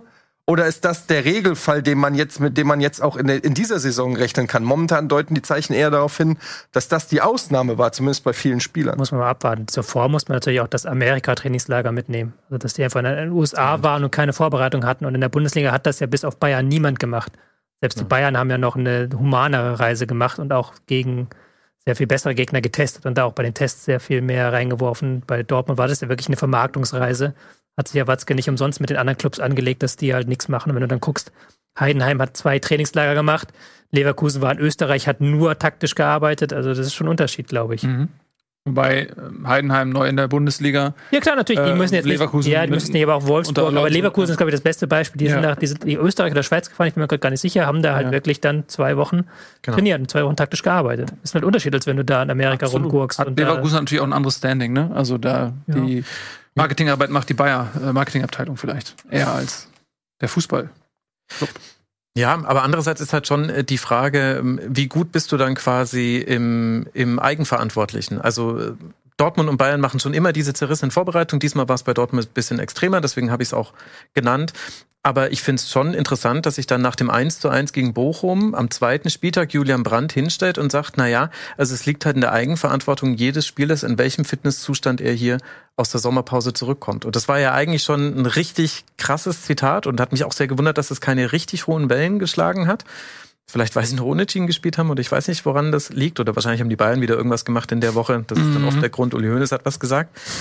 Aber das ist halt das. Also du, wenn, gerade wenn du dich anders vorbereitest, als es ideal wäre, nämlich nicht mit zwei Wochen Taktiktrainingslager, dann liegt eben auch ganz viel daran, dass die Spieler Dinge selbst machen. Dass sie, Fitness zum Beispiel muss einfach da sein. Du kannst, klar machen die noch Athletikeinheiten, aber Stabilitätsübungen, alles andere und so weiter, das muss rundherum gemacht werden. Das muss jeder selber hinkriegen. Da kriegen die auch Pläne. Also es werden nicht allein gelassen vom Verein. Und mein Gefühl ist, dass das das ist, was beim BVB fehlt. Dass sie so grundsätzliche Dinge nicht stimmen und die deswegen dann im Training vielleicht auch manchmal Sachen müssen, für die sie eigentlich gar keine Zeit haben dürften mhm. oder auch nicht haben und deswegen vielleicht dann manche andere Dinge weglassen. Das ist eine extreme Ferndiagnose, weil ich noch nie ein Training von Edin Tasic beobachtet habe. Also ich könnte auch total falsch liegen, aber es ist mein Eindruck, dass da einfach schon von Spielerseite bei manchen nicht professionell gearbeitet wird und dann zieht sich das durch, dass du in jeder Abteilung Kritik üben kannst, bei Transfers, beim Trainer, in der Außendarstellung ist sicherlich auch. Und deswegen ist es halt wieder so eine Larifari BVB-Saison. Würdest du ähm, sagen, dass dieses Mentalitätsproblem, was man Dortmund ja auch immer wieder hm. attestiert, ähm, wo es wird ja auch kontrovers diskutiert, ob das jetzt albern ist oder ob das ob da wirklich was dran ist. Ähm, wenn man jetzt diese Aussage von Brandt und deinen Kommentar dazu nimmt, würdest du sagen, dass vielleicht so fange ich mal so an, wenn du einen Persönlichkeitstyp, um mal ins oberste Regal zu greifen, wie Cristiano Ronaldo hast, der hat ja 100% geskillt auf eigenverantwortliche Fitness. So der lässt sich ja nicht jetzt äh, von seinem Verein sagen, äh, pass auf, du machst das und das, sondern der kümmert sich selber um seinen Körper. Ähm, wenn der jetzt auf 100 ist, ne, hat man vielleicht zu viele Spieler individuell, die sagen, ich bin eher so auf 20, äh, ich mache, was der Club sagt ähm, und mehr nicht. So ähm, würde ist das vielleicht denn diese die, diese Gewinnermentalität, über die wir dann sprechen, die dem BVB ein bisschen fehlt, weil auch diese Eigenverantwortlichkeit für sich selbst zu sagen, ich will der Beste sein, der ich sein kann, für mich selbst, ein Stück weit vielleicht auch fehlt? Weiß es nicht, weil dazu kenne ich die Spieler zu schlecht. Ich weiß, dass zum Beispiel Marius Wolf sehr viel neben dem Training macht. Ähm, das kann man im Buch von Ronald Reng nachlesen. Der große Traum, da wird das beschrieben. Und das wäre jetzt zum Beispiel jemand, da hätte ich das auf dem Platz ehrlich gesagt nicht immer erkannt, mhm. dass, dass er so viel noch nebenher macht, ohne dass ich jetzt zu kritisch da sein will. Ich, ich es kann sein, ähm, ich glaube, es hat generell mit einer Leistungskultur zu tun. Ich glaube, dass es ähm, wenn du Josua Kimmich in der Mannschaft hast, zum Beispiel beim FC Bayern, dann ist das extrem nervig, weil der Typ ist extrem nervig, aber unter ein gewisses Level kannst du es dir nicht erlauben zu fallen, weil dir einfach andere das vormachen. Das haben viele Spieler jetzt im Nachhinein gesagt, dass das das war, was Arjen Robben und äh, Franck Ribéry gebracht haben, vor allem Arjen Robben, mhm. der musste es nämlich auch erst Ribéry beibringen. Aber wenn die einfach vor jedem Training eine Stunde vorher schon im Kraftraum sind und wenn die nach dem Training noch eine Stunde irgendwelche Stabilitätsübungen machen, dann machst du da als junger Spieler mit weil sonst hast du das Gefühl, gar nicht eine Rolle spielen zu können. Und ich habe den Ferneindruck, dass es so bei Dortmund nicht ist, dass manche da eine hervorragende Einstellung haben und dass man es nicht pauschal sagen kann. Ich weiß aber nicht, ob das mit Mentalität zu tun hat, weil du kannst auch anders gut sein im Leistungssport. Du kannst auch ein Superspieler sein, wenn du deine drei Buden machst und danach noch ein Bierchen trinkst und dann sagst, geil, nächstes Wochenende mache ich wieder drei Buden. Also das Max Rose. nee, also das es geht auch anders. Deswegen weiß ich nicht, vielleicht glorifizieren wir dann dieses äh, Verwissenschaftlichte auch so ein bisschen von außen. Wir spekulieren. Das ist unser Job. Lasst uns lieber noch darüber sprechen, wie schlecht Freiburg ist. So, mhm. genau, weil das so. ist für mich wirklich eine Blackbox. Könnt ihr Antworten liefern? Warum? Also erstmal im Schwarzwald gibt's viele Blackboxen, ähm, aber ich kann sie dir hier nicht dechiffrieren oder öffnen. Ähm, ich weiß es nämlich auch nicht genau, was bei Freiburg anders läuft. Die Mannschaft ist ja wirklich im Kern zusammengeblieben. Keine, also es war ja immer so ein Freiburger Ding, ne, dass die Großen dann gehen. Das ist jetzt auch eine Weile her. Sie können mittlerweile Leistungsträger halten. Ähm, aber erklären kann ich nicht. Der war mit Tobias Escher. Max hat es ja vorhin schon taktisch erklärt. Ich würde halt immer noch Günther reinnehmen, mhm. wo ich halt denke, dass ein Linksverteidiger so eine zentrale Rolle hat, auch von der Mannschaftsführung her. Ich fand es halt in der DFB-Doku auch krass, da gab es ja dann irgendwann diese Szene, wo dann die Spieler debattieren sollten und dann sagt Kimmich ein bisschen was Müller und Christian Günther. Nee, der überhaupt der Erste, der was gesagt der hat, nach Japan-Spiel. Der, der, überhaupt gar keine Rolle gespielt hat, wo man auch wusste, der ist eigentlich überhaupt nur da, falls irgendjemand sich anders sich die, das Bein bricht, ist er da dabei. Und der geht dann da voran. Ich glaube, so, der fehlt so ein Stück weit. Ähm, Torhüterposition, weil ja, äh, haben sie sich, wollten sie sich endlich verbessern. Ja, was heißt endlich verbessern? Flecken ja. war doch gut. Naja, also nicht endlich verbessern, das ist völlig falsch gesagt. äh, wollten, brauchen sie einen starken äh, Nachfolger. Mhm. Und den haben sie nicht gefunden, wie es aussieht. Aber Eigengewächs ist doch aber oft so ein bisschen der Freiburger Weg, oder? Das ja. aus der eigenen Jugend. Und man muss sagen, Atobolo gilt als das größte Torwarttalent oder eines der, der zwei, drei größten Torwarttalente, die wir in Deutschland aber haben. Aber hat jetzt einen Notenschnitt von 4,5. Ja, aber das weißt du ja vorher nicht. Und äh, du kannst halt, nein, ich mein, nein, wenn du halt so ein, wenn du so ein Talent hast, ja jetzt. Naja, wenn du, wenn du so ein Talent hast, äh, in deinem Verein, dann musst du dem einen Platz einräumen, sonst ist er weg. Das ist, der ja, das, muss spielen. Ja, okay, aber es ist halt momentan keine Verstärkung. Das ist ja, genau, Punkt. aber das, ja, das meine ich ja. Das weißt du halt vorher natürlich nicht, weil ja, er hat natürlich Bundesliga noch nicht gespielt und dann, das ist halt so ein Stresstest, den, da kriegst du erst Ergebnisse, wenn du Nein, aber du hast ja gefragt, was die Gründe sind, genau. warum Freiburg nicht gut ist. Und da sage ich, die nee, Torhüterposition nee, nee, ist ein die, Grund. Die Motivation wollte ich nur sagen, weil, ne, wo. Ja, das, das verstehe ich schon. Warum die den da hingesetzt haben, verstehe ich schon. Stand jetzt muss man sagen, dass er diese Hoffnung aber nicht erfüllt hat. Und mit Flecken hattest du natürlich einen, einen starken Rückhalt in dieser Mannschaft. Und wenn man sich jetzt mal äh, anguckt, wie viele Tore auch äh, Freiburg schon gefangen hat, ich glaube elf, ich guck noch mal, zehn Gegentore. Ähm, das ist äh, für Freiburg schon eher ungewöhnlich, finde ich, weil wenn die für irgendwas standen, dann für defensive Stabilität. Da spielt vielleicht Günther mit eine Rolle, da spielt auch der Torhüter vielleicht äh, eine Rolle, weil das System an sich selbst ist ja nicht groß verändert. Also ähm, das finde ich schon gegen Stuttgart fünf Tore äh, zu verlangen, äh, zu, zu kriegen. Okay, da kann man sagen, kann mal passieren, auch einem Freiburg, aber dann im nächsten Spiel wieder vier Tore zu kassieren. Also äh, so oft hat man das in Freiburg nicht gehabt. Will ich jetzt nicht nur am Torwart ausmachen, also, aber. Freiburg hat sich in den letzten Jahren sehr weiterentwickelt. Also die haben sich ja immer verbessert, haben ja auch immer im Spielaufbau mehr gemacht. Die sind jetzt nicht mehr dieses reine Intensität, wir geben den Gegner auf die Nerven-Team. Aber da ist das so ein Stück weit verloren gegangen, hatte ich das Gefühl. Und das ist ja auch das, was Christian Streich jetzt wieder und wieder anmahnt. Wir müssen wieder nerviger werden für den Gegenspieler. Ich habe das Gefühl, dass sie jetzt erstmal wieder so einen Rückschritt machen werden ja. in den kommenden Wochen mhm. und sagen werden, wir gehen jetzt auf Stabilität. Und das zweite ist, die Mannschaft ist gleich, aber sie wird nicht jünger. Also die Mannschaft, mhm. da hat natürlich jetzt auch einige Ü30-Spieler, was für Freiburg untypisch ist.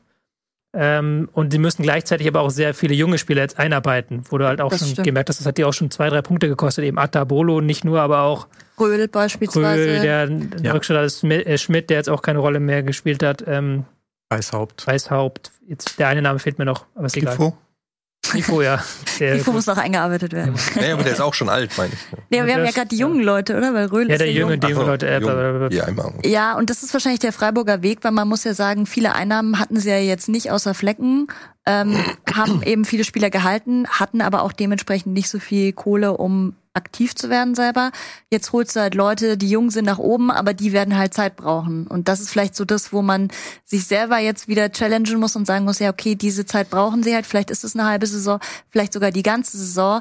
Ich weiß nicht, was Freiburg selbst als Erwartungshaltung hat an die Saison ob die davor gesagt haben, internationale Plätze wären wieder schön oder ob sie wie früher immer sagen, ja, ja, bloß nicht Abstieg, wo ich inzwischen mhm. Freiburg nicht mehr sehe. Aber von diesem, wie sie letzte Saison gespielt haben, muss man sich vielleicht auch ein bisschen lösen, dass das jetzt jede Saison immer Aufstieg, Aufstieg, Aufstieg. Das ist nämlich die Frage. Inwiefern hat sich auch das Umfeld daran gewöhnt, dass es immer vorangeht? Denn wenn man mal so Freiburger Fan-Stimmen verfolgt, von Stadionbesuchenden zum Beispiel, die sagen schon, ja, also Champions League diese Saison wäre jetzt schon, ne, es ist so. Ich habe äh, diese Leute, in, ich weiß gar nicht mehr, wer, wer diesen Beitrag gemacht hat, aber es war so schön so eine Umfrage vom Freiburger Stadion, die kann natürlich auch so geschnitten sein, dass es so klingt. Aber zumindest, selbst wenn es geschnitten war, äh, ganz explizit, um so einen Eindruck zu erwecken, da waren trotzdem noch sehr viele Leute bei, die gesagt haben, so, ja, Champions League wäre schon mal nicht schlecht jetzt ja. diese Saison. Jeder weiß natürlich, dass Straßenumfragen das journalistische Absolut richtig. Premium-Produkt sind. Ja. Wenn man die Wahrheit hören will, muss man die Leute auf der Straße fragen. Aber mal eine Frage wegen Transfers, weil ich gucke gerade, die haben 40 Millionen eingenommen ähm, haben einen Transferüberschuss von 34 Millionen gemacht. Warum? Die haben mal keine Spiele bekommen. Die haben auch ganz, sie haben ja kommuniziert, sie wollten kaufen. Ich weiß nicht, welche Namen da waren, aber sie haben ganz klar kommuniziert, die Spieler, die wir haben wollten, das hat sich finanziell ja. zerschlagen oder die wurden dann von anderen weggeschnappt. Hm. Aber schon ungewöhnlich. Also wenn du Kohle hast und einen Transfermarkt, ja, also wenn du einen Spieler nicht kriegst, hast du ja in der Regel noch einen Plan B oder so. Also dann zu sagen, na gut, aber so keinen. ist ja Freiburg nicht. Also Freiburg ist ja schon so, sie haben immer so ihre drei, vier Transfer-Targets im Sommer, aber sie sind jetzt nicht so, zumindest jetzt seitdem die Jugend wieder so stark ist. Ich meine, die aktuellen Jahrgänge Sedilla haben wir vorhin noch vergessen, das war mhm. den wollte vierte. ich sagen, genau, ja. Äh, der ist ja auch einfach sehr gut. Ähm, und da war Freiburg schon immer so, dass sie denen gesagt haben, du wirst bei uns auch Zeit bekommen. Also Röhl, bleib hier, weil äh, Höfler und Eggestein im Zentrum, die werden nicht jedes Spiel machen, du wirst auf jeden Fall deine Minuten bekommen und so weiter und so fort. Und wenn sich dann was zerschlägt, dann war es bei Freiburg jetzt zu meiner Erinnerung nach eigentlich immer so, dass sie dann gesagt haben, naja, dann brechen wir es nicht übers Knie, sondern versuchen es damit. Und jetzt glaube ich aber auch, dass das grundsätzliche Problem ist, dass sie in allem ein bisschen schlechter sind und ich finde, manche Sachen machen sie zu kompliziert. Also das, was ich vorhin mit Ginter als zweiten Sechser beschrieben habe im Aufbau, coole Idee und so, hätte auch funktionieren können, hat's aber nicht. Mach bitte erstmal wieder dein 4-2-3-1 gegen den Ball oder wegen mir auch mit Fünferkette 5-3-2 äh, und, äh, und mach das wieder safe. Bitte weniger Tore nach Standardsituationen kassieren. Ganz Freiburg untypisch. Hat ein bisschen mit Atobolo zu tun, aber auch mm, generell. Also sind sie einfach gerade nicht mehr so on point wie in den letzten Saisons. Und wenn sie das wieder hinkriegen, dann kannst du darauf wieder aufbauen. Aber das, ich glaube, das muss Freiburg jetzt echt schaffen, weil jetzt geht's ja dann nach Piräus, dann zur Eintracht. Wir alle wissen, welch unangenehmes Pflaster das mhm. sein kann. Die Frage für wen? Vor allem für Christian Streich. Ja, äh, wirst du noch lange dran zu knabbern haben an mein dieser Leben Szene lang. mit David Abraham. Vielleicht vergessen. ist es vor den Emotionen wieder gemacht. hochkochen bei dir. Es jetzt kliste kleine Pause. hat den Schritt okay, reingemacht. der, es wird jetzt wieder heiß. hat Gleich prügeln reingemacht. die sich hier. Deswegen machen wir eine kurze Pause, ein einziges Schritt Wort und reingemacht. dann sind wir gleich wieder da und dann schauen wir mal, Er wer wollte den Auge hat. Kontakt. Jetzt wieder zurück. Bundesliga, nahezu live. Streitigkeiten hier am rechten Flügel wurden Er hat den Schritt zur Seite gemacht. fast äh, ad acta gelegt, aber werden vielleicht gleich nochmal aufbrechen, aber ist nicht schlimm. Wir wollen die Emotionen ja auch. Was wäre der Sport ohne Emotionen? Gar nichts. Leibesertüchtigung, mehr nicht. Wie wär's, wenn man das äh, im Lacrosse und im Eishockey sind ja Prügeleien erlaubt, Mhm. bis einer Boxen zu auch. Boden geht. Im Boxen auch, Mhm. richtig. Danke für den Einwand. ähm, vielleicht sollte man das einführen in der, in der, in der Bundesliga. Ja, ja finde ich gut. Also Willst du es- das wirklich sehen, wie sich da irgendwie so zwei Hemden eingeben? Also findest du, es gibt so viele Bundesligaspieler, wo man sagt, da würde ich jetzt richtig gern sehen, kommt natürlich dem drauf an, wer aneinander redet, äh, Ja. aneinander gerät. Das ist natürlich immer.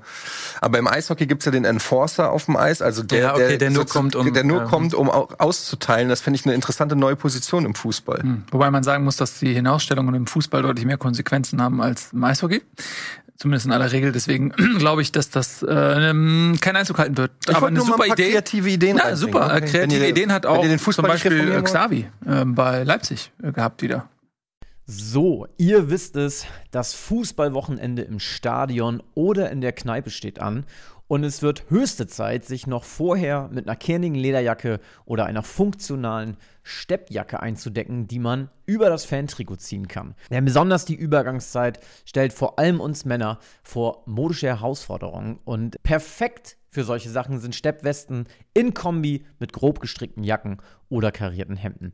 Und das alles findet ihr bei unserem Partner Engbers. Engbers hat sich in den letzten 75 Jahren zum Spezialisten für sportive Männermode gemausert, bei dem der Wohlfühlfaktor im Fokus steht und sehr viel Wert auf Qualität gelegt wird. In über 300 Stores und im Online-Shop finden Männer genau das, was zu ihnen passt. Mit unserem Gutscheincode Bundesliga 15 bekommt ihr auf www.engbers.com Bundesliga 15% auf euer Lieblingsteil.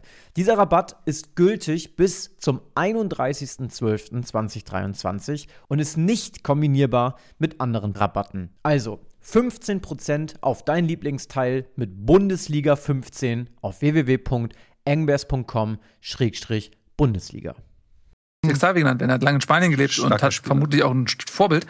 Ähm, der dritte Spitzenclub da oben, würde ich ihn mal nennen, äh, der, der kommt, derzeit performt. Wenn ich dir das kurz erklären Bitte. Der kommt ja aus der Barcelona-Schule und äh, hat sich deshalb, ist es, der heißt gar nicht nee. Xavi, der hat sich so genannt, ja. wegen Xavi. Alonso. Xavi, Xavi Alonso aus von Real Madrid. der Xavi. Du darfst wieder ähm, Genau, und damit sind wir schon äh, etwas holprig, aber die Brücke haben wir dann trotzdem irgendwie überquert, äh, angekommen bei Rasenballsport, wie ich sie gerne nennen. Leipzig, die ein sehr, sehr starkes Spiel gemacht haben. Und ähm, Augsburg, die, da kannst du gleich ein bisschen mehr zu sagen, zumindest mal bis zum Stand von 3 zu 0 nicht wirklich im Spiel waren. Danach hat Leipzig gesagt, so komm, wir wollen euch jetzt nicht demütigen. Hat Augsburg auch ein bisschen Anteile gehabt, aber am Ende war das eine das klare ist ja Leipzig bekannt. Ja, ja, ist so. Die müssten sich ein bisschen beliebt machen, dass die am schwierigen Start so ein bisschen ähm, die müssen sich hier und da ein paar Sympathien dazu gewinnen und sei es nun mal durch die Gnade, die sie ihrem Gegner zuteil werden lassen. Oder wie hast du das gesehen? Nö, ich fühle mich trotzdem gedemütigt, ehrlicherweise. Also nach 30 Minuten war das Spiel eigentlich gelaufen. Hm ähm, muss man so sagen. Es, es wurde noch mal besser in der zweiten Halbzeit, aber es war mal wieder Katastrophe. Mir war aber auch vorher bewusst, dass wir da nichts holen werden. Mhm. Ähm, dafür ist es einfach auf zu einem hohen Level und wir haben gerade an so vielen Ecken und Enden noch Abstimmungsschwierigkeiten. Die Defensive ist Katastrophe leider immer noch. Ähm, offensiv machen wir zu wenig, ähm, nutzen die Chancen nicht. Vargas beispielsweise hatte die eine oder andere gute Chance nochmal in der zweiten Halbzeit. Aber wenn wir uns anschauen, wir hatten Unentschieden gegen Bochum, wir haben dieses Spiel gegen Gladbach ganz wild nochmal hinten raus gedreht, aber da haben wir auch vier Tore gekriegt. Mhm. Da ist Bayern oder Leipzig ist da kein Thema für mich. Also es wäre unrealistisch. Aber es gibt ja auch mal so Momente. Mainz hat auch mal in Leipzig gewonnen. Also es kann auch mal der kleine zuschlagen. Warum? Äh, Schalke hat mal in Leipzig gewonnen. Schalke hat mal in Leipzig gewonnen. Unter Daniel Wagner, David Wagner. Ist das nicht vielleicht auch Teil des Problems, dass äh, Augsburg den Kreis an möglichen Punktekandidaten so klein zieht, dass sie vielleicht da schon von vornherein abschenken? Nee, ich würde das Problem eher darauf schieben, dass Leipzig so krass effizient war und mhm. Augsburg ist alles andere als effizient. Also mhm. auch wenn sie Chancen haben, verwandeln sie die oft nicht. Ähm, wie gesagt, die erste Halbzeit finde ich das, das war gar nichts.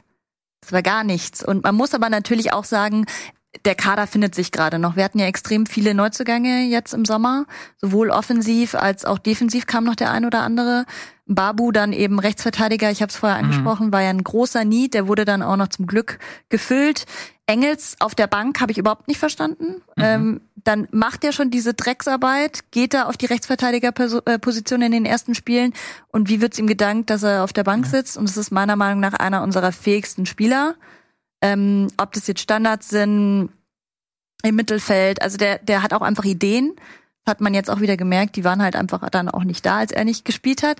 Ähm, und eben äh, Pfeiffer beispielsweise hat jetzt erstes Spiel gemacht für Augsburg, der war ja rot gesperrt. Mhm. Also man merkt einfach, da ist auch noch nichts, das Team hat sich noch nicht gefunden. Ich frage mich mal, was, was ist denn die Idee jetzt dieses Jahr? Weil in den ersten beiden Spielen waren die ja noch relativ spielstark und haben dann ja auch immer wieder drauf gesetzt. Du hast gesagt, Engels Rechtsverteidiger zum Beispiel.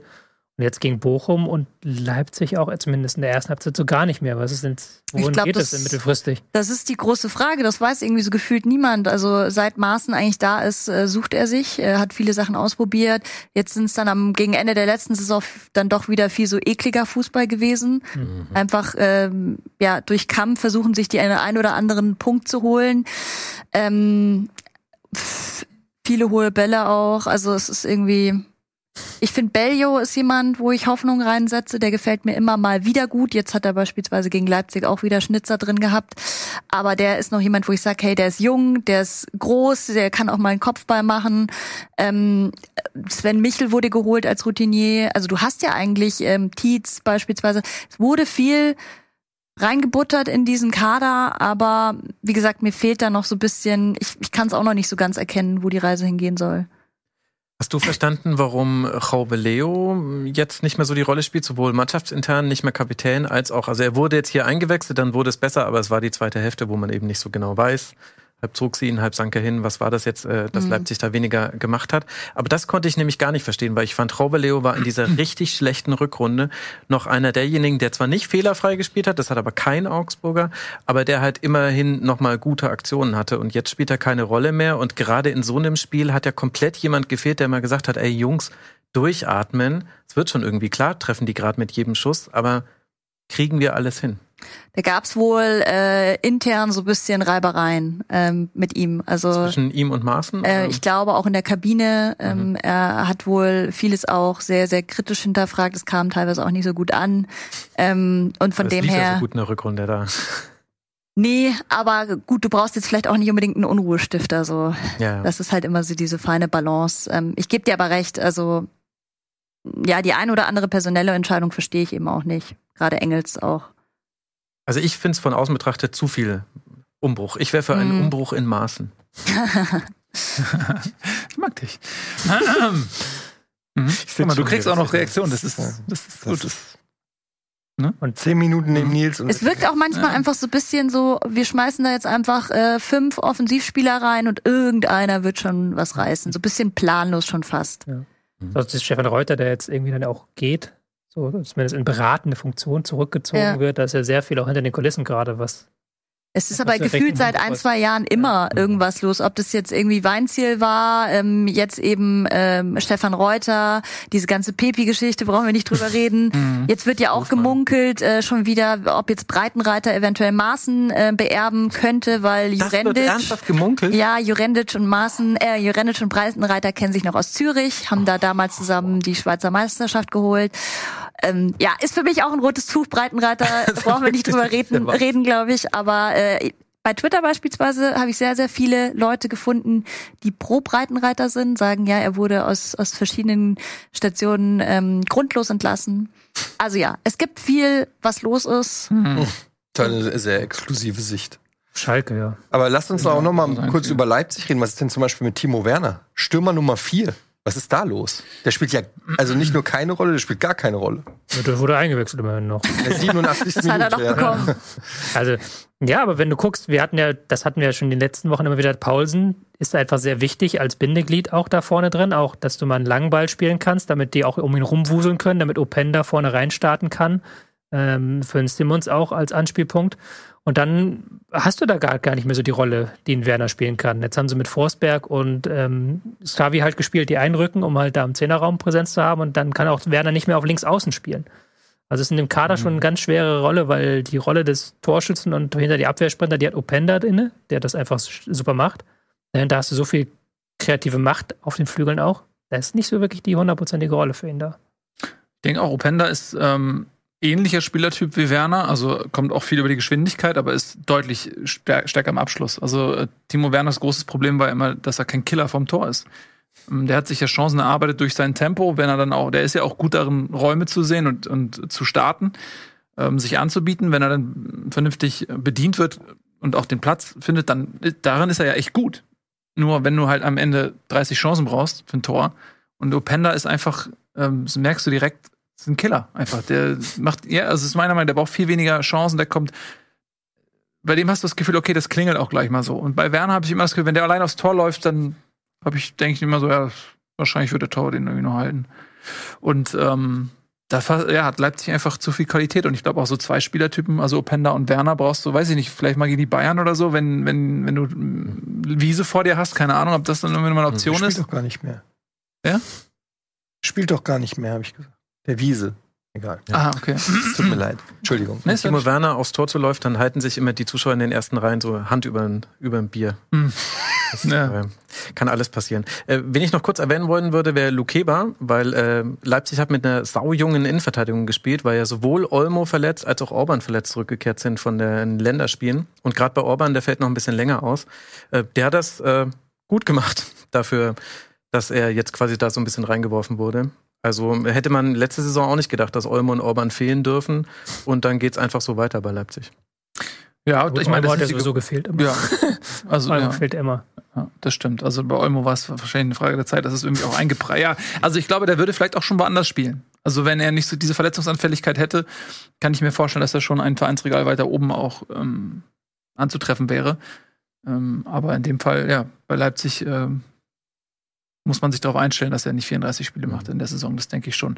Aber es war auch Augsburg, ne? Muss man dazu sagen. Also es war Augsburg und die haben es auch mit sich machen lassen und dann kommt auch die Qualität äh, in der Offensive da zum Tragen, wenn sie dann nicht unterbunden wird, vernünftig und dann geht so ein Spiel eben so aus. Ähm, ich würde ganz gerne dich noch mal eben fragen, wie du, also hast du Angst? Ich frage einfach direkt, hast du Angst um den FCA? Weil vor der Saison hätte man ja denken können, okay, dieses Jahr vielleicht ein bisschen durchschnaufen. Du hast da so mit Augsburg und Darmstadt äh, zwei Aufsteiger, die dann Heidenheim klare. Bitte? Heidenheim und Darmstadt. wollte ich sagen, Dankeschön. Heidenheim und Darmstadt, zwei Aufsteiger, die dann, wo man eher sagt, okay, die sind klare Außenseiter. Vielleicht kann Augsburg ein bisschen früher den Klassenerhalt klar machen. Das sieht nicht danach aus derzeit. Nee, Angst würde ich es nicht nennen. Ich kann es ja eh nicht beeinflussen, muss man auch sagen. Ähm, Respekt, aber das habe ich eigentlich jede Saison. Also ich bin jetzt seit 2018 Augsburg-Fan und seitdem ist eigentlich immer Wie ist das passiert? Ist da eine Geschichte da? Ähm, Dahinter? nicht wirklich. Ich war lange Zeit auch Bayern-Fan, habe mich dann abgewendet und Ach so. hatte dann ein paar Jahre keinen Verein und habe mir dann Augsburg ausgesucht. Wow. Ja. Ja. naja, das geht, das ist der krasse Wechsel. Das, was man bei Bayern nicht kriegt, kriegt man bei Augsburg. Ich wollte kein Drama und lange Zeit war Augsburg auch drama-free. Warst du schon mal in Augsburg? Ja.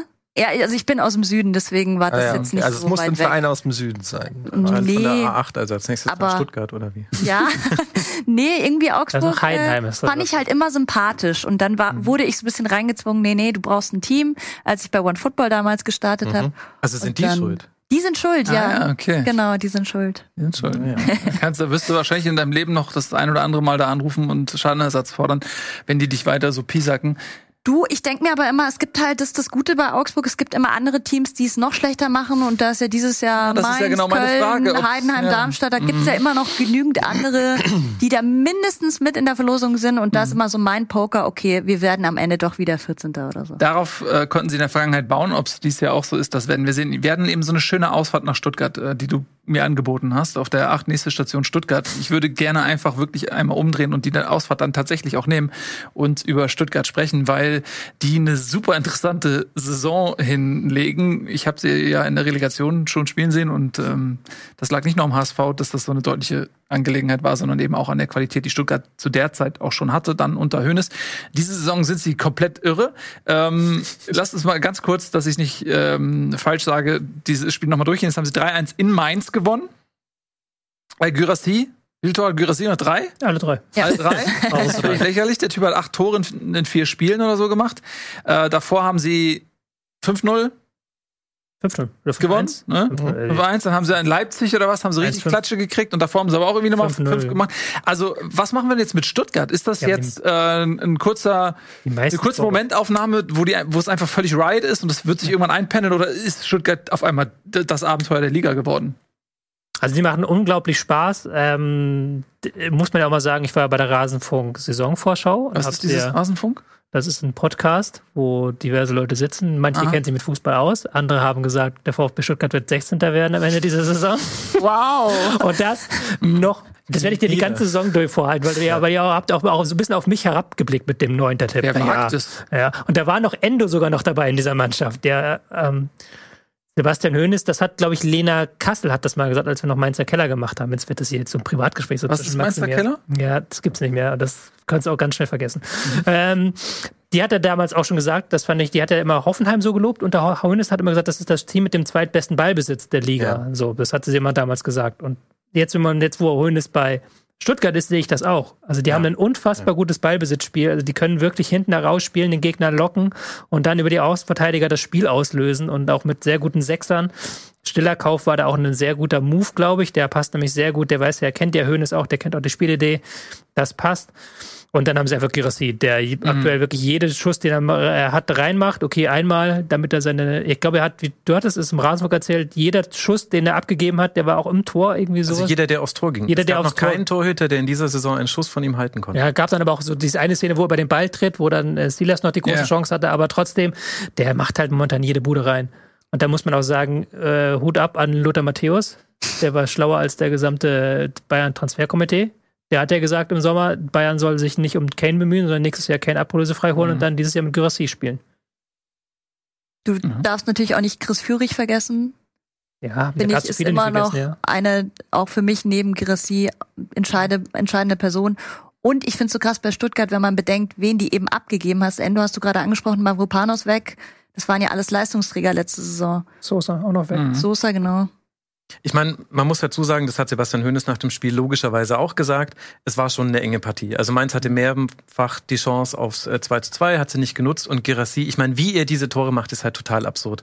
Also allein das dritte, wo er sich quasi selbst den Kopfball vorlegt und Zentner auch ein bisschen schnell rauskommt, was dann äh, den Deckel äh, drauf macht.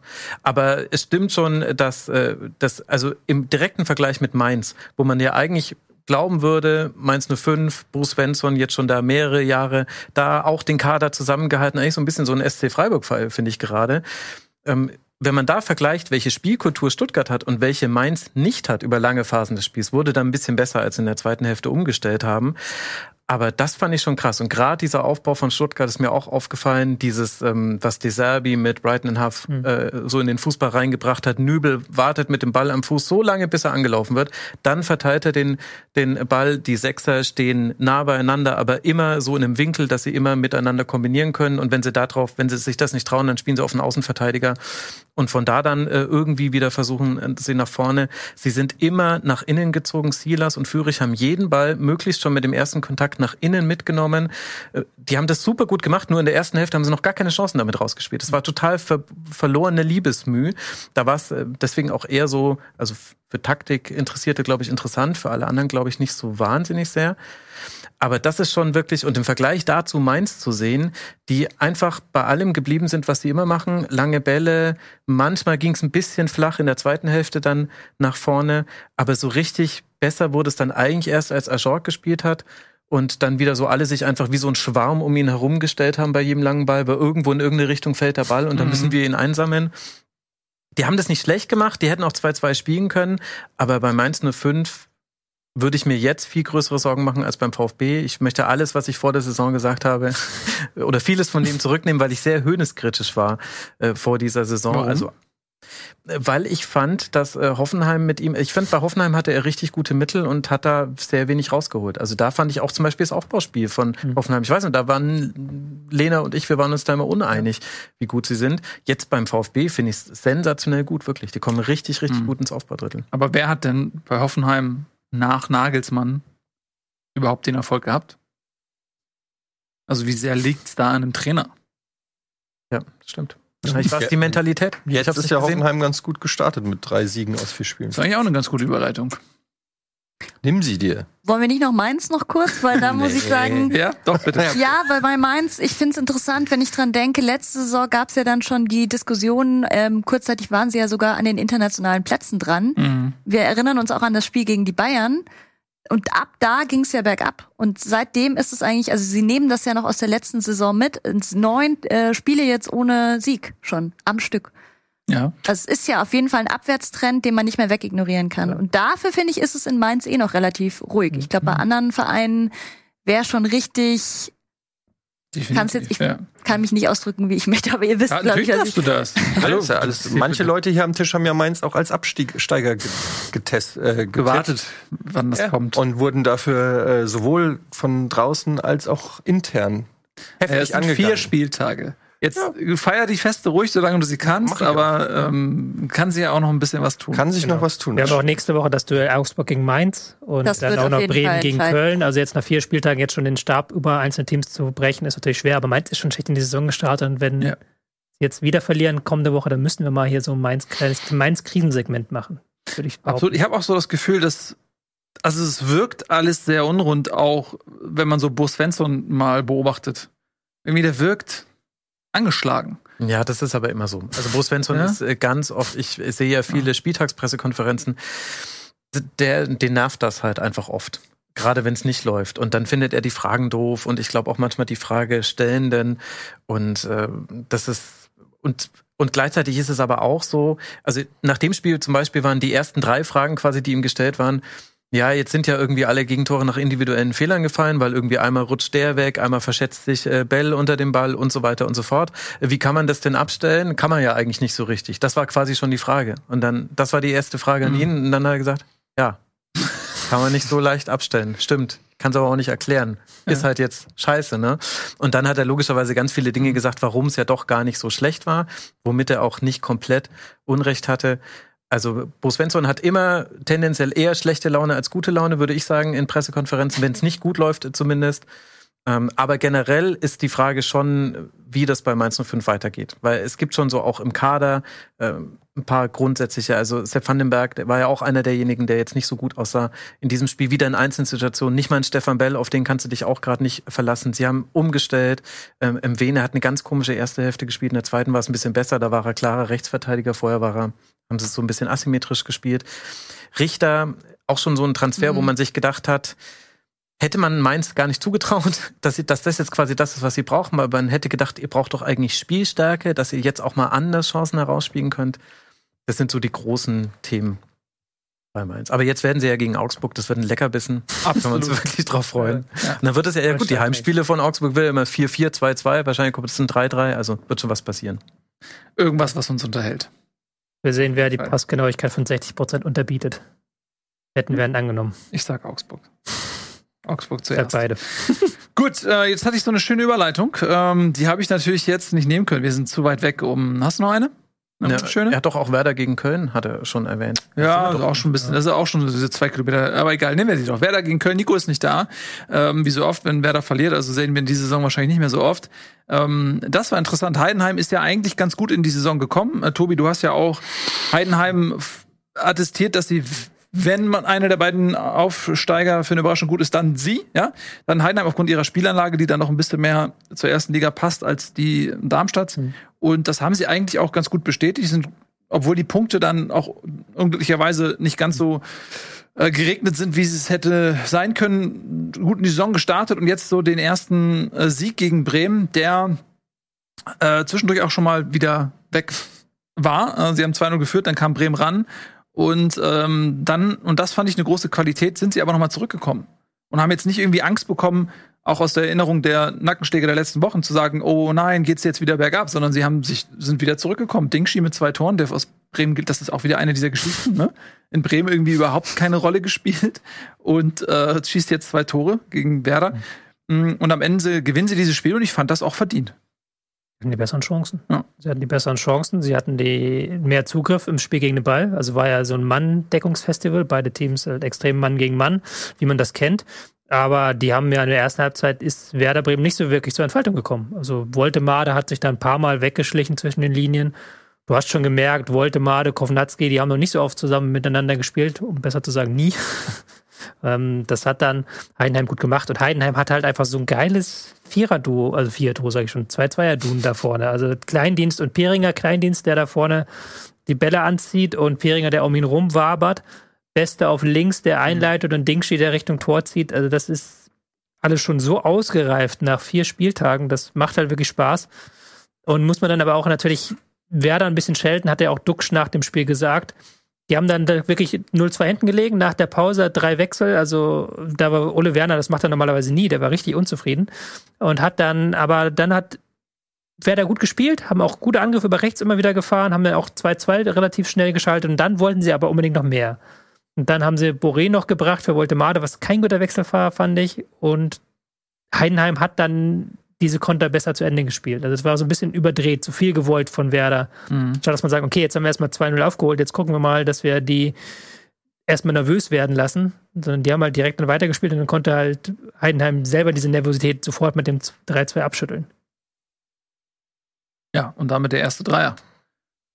Wird vermutlich nicht dabei. Ich bin Heidenheim-Fan Bleiben, die ne? Saison. Mhm. Es tut mir leid, ich bin Musst du vergeben. dir nicht leid tun. Das ist, es macht mir so ich freue mich, dass Spaß. du endlich mal Ich mag jemanden das- gefunden hast, der ich mag- ich mag das-. Ich mag das voll gerne, dass die halt, ähm, das ist jetzt natürlich jetzt kein Leverkusen Ballbesitz und wir spielen halt den Gegner in die Wand Fußball, aber das ist schon offensiv. Also die stellen sich hier nicht hin rein, die spielen Mann gegen Mann, die haben offensiv gute Elemente, die sind halt fit wie ein Turnschuh, die laufen halt über 90 Minuten den Gegner kaputt, auch wenn die, die Waren stehen sie ja doch auf auch einer- in der zweiten Liga, oder? Ja, die sind das fitteste Team. Die sind immer das laufstärkste Team und ähm, Standards. Die haben halt so viele geile Einzelspieler, wo du denkst, okay, die sind schon beste, dass der jetzt mal so durchstartet. Dingshi, auch so ein teuer Kauf, der da jetzt plötzlich noch eine geile Rolle in der Bundesliga spielt. Also, das ist schon. Und im Gegensatz zu Darmstadt, die ja ein bisschen leer gekauft wurden, Mhm. muss Ja. man sagen, haben, hat Heim, Heidenheim echt so ganz gut den Kader Mhm. gehalten. Ich finde, das merkt man. Und sie, also sie belohnen sich jetzt endlich mal auch ähm, für gute Spiele. Ja. Gegen Dortmund auch schon, finde ich, ein Topspiel gemacht. Aber wie du sagst, die Punkte waren so bisher das Problem. Mhm. Ja, wichtiges Erfolgserlebnis auf jeden Fall äh, für Einheim und damit angekommen. Äh, vier Punkte aus vier Spielen, das ist, glaube ich, aller Ehren wert. Und Bremen, ähm, ja, ich habe sie ja als Enttäuschung getippt vor der Saison. Von daher, ich meine, so weit würde ich noch nicht gehen. Sie haben ja zumindest mal ein Spiel gewonnen, aber auch drei verloren. Mm, da läuft auch noch nicht alles rund. Ne? Also man hat viel vielleicht auch auf Navigator gesetzt, der natürlich, wenn er fit ist, eine unglaubliche Qualität bringt, aber der auch da ist es eingepreist, dass er eine große Zeit der Saison auch einfach fehlt. Man weiß immer noch nicht, wie viel. Also wenn, wenn er viel spielt, ist der Gamble aufgegangen und wenn nicht, dann nicht. Aber es gab doch mal das Gerücht, dass er jetzt sogar dieses Wochenende hätte schon starten können, beziehungsweise zumindest auf der Bank. Und dann war er ja nicht mal auf der Bank. Weiß man da, Der, weil er noch nicht so fit war, dass man ihm einen Einsatz zugetraut hätte, ja. hat man gesagt, man nimmt jetzt nochmal die Tage in Bremen mit, dass er da noch. das heißt aber auch, es läuft jetzt schon darauf raus, Es dass er läuft bald darauf mal. hinaus, dass er gegen Köln mal zu einem Einsatz kommen Aber ist das sollte. nicht auch schon wieder alles auf äh, eine Enttäuschung hin abgelegt? Also da bin ich dann bei dir, jetzt nicht was die Gesamtbewertung angeht, aber äh, kein Spieler kommt nach einer langen Verletzung sofort in guter Form mit zurück. Cater hat ja schon in der letzten Saison 22 Pflichtspiele verpasst, die er einfach verletzt gar nicht hätte spielen können. Also das finde ich schon ist eine heikle Situation gerade für Werder, dass äh, eben so viel dann auf einen Spieler äh, schon wieder geguckt wird und der kann eigentlich gar nicht jetzt nach dieser Verletzung schon das bringen, was er bringen müsste, weil ich finde, dass schon viele Aufgaben, die Cater machen sollte, im Mittelfeld quasi sowohl die Löcher zulaufen, als auch dann in der Spieleröffnung mal mithelfen. Das sind schon große Aufgaben, die gerade von vielen anderen nicht so gut gemacht werden bei Werder. Und dann noch vor einer Abwehr, die zumindest in dem Spiel gegen Heidenheim absolut nicht gut war. Also auch deswegen Friedel Jung ja schon raus zur Hälfte. Ähm, sämtliche der drei Innenverteidiger, Pieper, Stark, Friedel, jeder hatte irgendwie einen schlimmeren Fehler mit drin. Und also deswegen, klar, es kann sein, dass Navigator alleine da schon viel Stabilität reinbringt. Und man hat auch Jimna zum Beispiel, der gekommen ist, hat gezeigt, hm, vielleicht könnte man da ein bisschen in diese Richtung noch denken, ihn zu bringen. Bei Kovnatski hat man jetzt gesehen, hm, hat er manchmal einfach einen schlechten ersten Kontakt gehabt, allein dadurch zwei Chancen weggeschenkt. Aber also ich finde, da das deutet alles darauf hin, dass das eigentlich nicht nur mit Cater besser werden kann. Weil ich glaube, das ist wieder so ein Medienthema, so ein Stück Ja. weit. Weil ich hatte in keinem Spiel, würde ich jetzt sagen, dass das große Problem das Mittelfeld ist von Werder. Also, das ist ja eine Zone, die sie dann häufig überspielen. Und Schmid ist ja auch in guter Verfassung. Stay macht halt seine Läufe in den Strafraum Mhm. rein, was ja eigentlich Cater dann auch bringen soll. Ich finde halt, die eine Sache ist natürlich erwartbar, also dass du vorne, wenn du Fullkrug verlierst und jetzt auch noch Dux verletzt ist, dass du da dann kein eingespieltes Sturmduo hinbekommst, das ist normal und Voltemade und Kovnatski, die hatten so überhaupt gar kein Gefühl füreinander. Also Voltemade immer mit seinen kleinen Dribblings und Kovnatski war dann immer irgendwo, aber nicht da, wo Voltemade ihn gebraucht hat. War dann nach der Pause besser, tatsächlich mit Voltemade Dux, aber dann musste er das ja auch wieder relativ schnell aufbrechen. Dann gab es wieder Dux, Boré und die hatten auch wieder gar kein Gefühl füreinander. So. Also da, das ist natürlich so erwartbar. Und das zweite ist halt die Abwehrschwäche, die Verteidigung. Also weil du musst ja mittlerweile in jedem Spiel einkalkulieren, dass sie ein oder zwei Gegentreffer nach individuellen Fehler kassieren. Und da kann auch Keita, glaube ich, nicht viel helfen. Weil die, wenn du dir da anguckst, wie einfach das ähm, 2 zu 0 fällt und wie einfach auch, ich weil, glaube, das 3 Das 2 zu 3, das direkt nach 2 dem zu Ausgleich. 3, genau, über links, wo dann einfach niemand Beste angreift und dann Dingschi da völlig frei reinlaufen darf. Das sind ja dann keine Dinger, wo ein Cater hilft.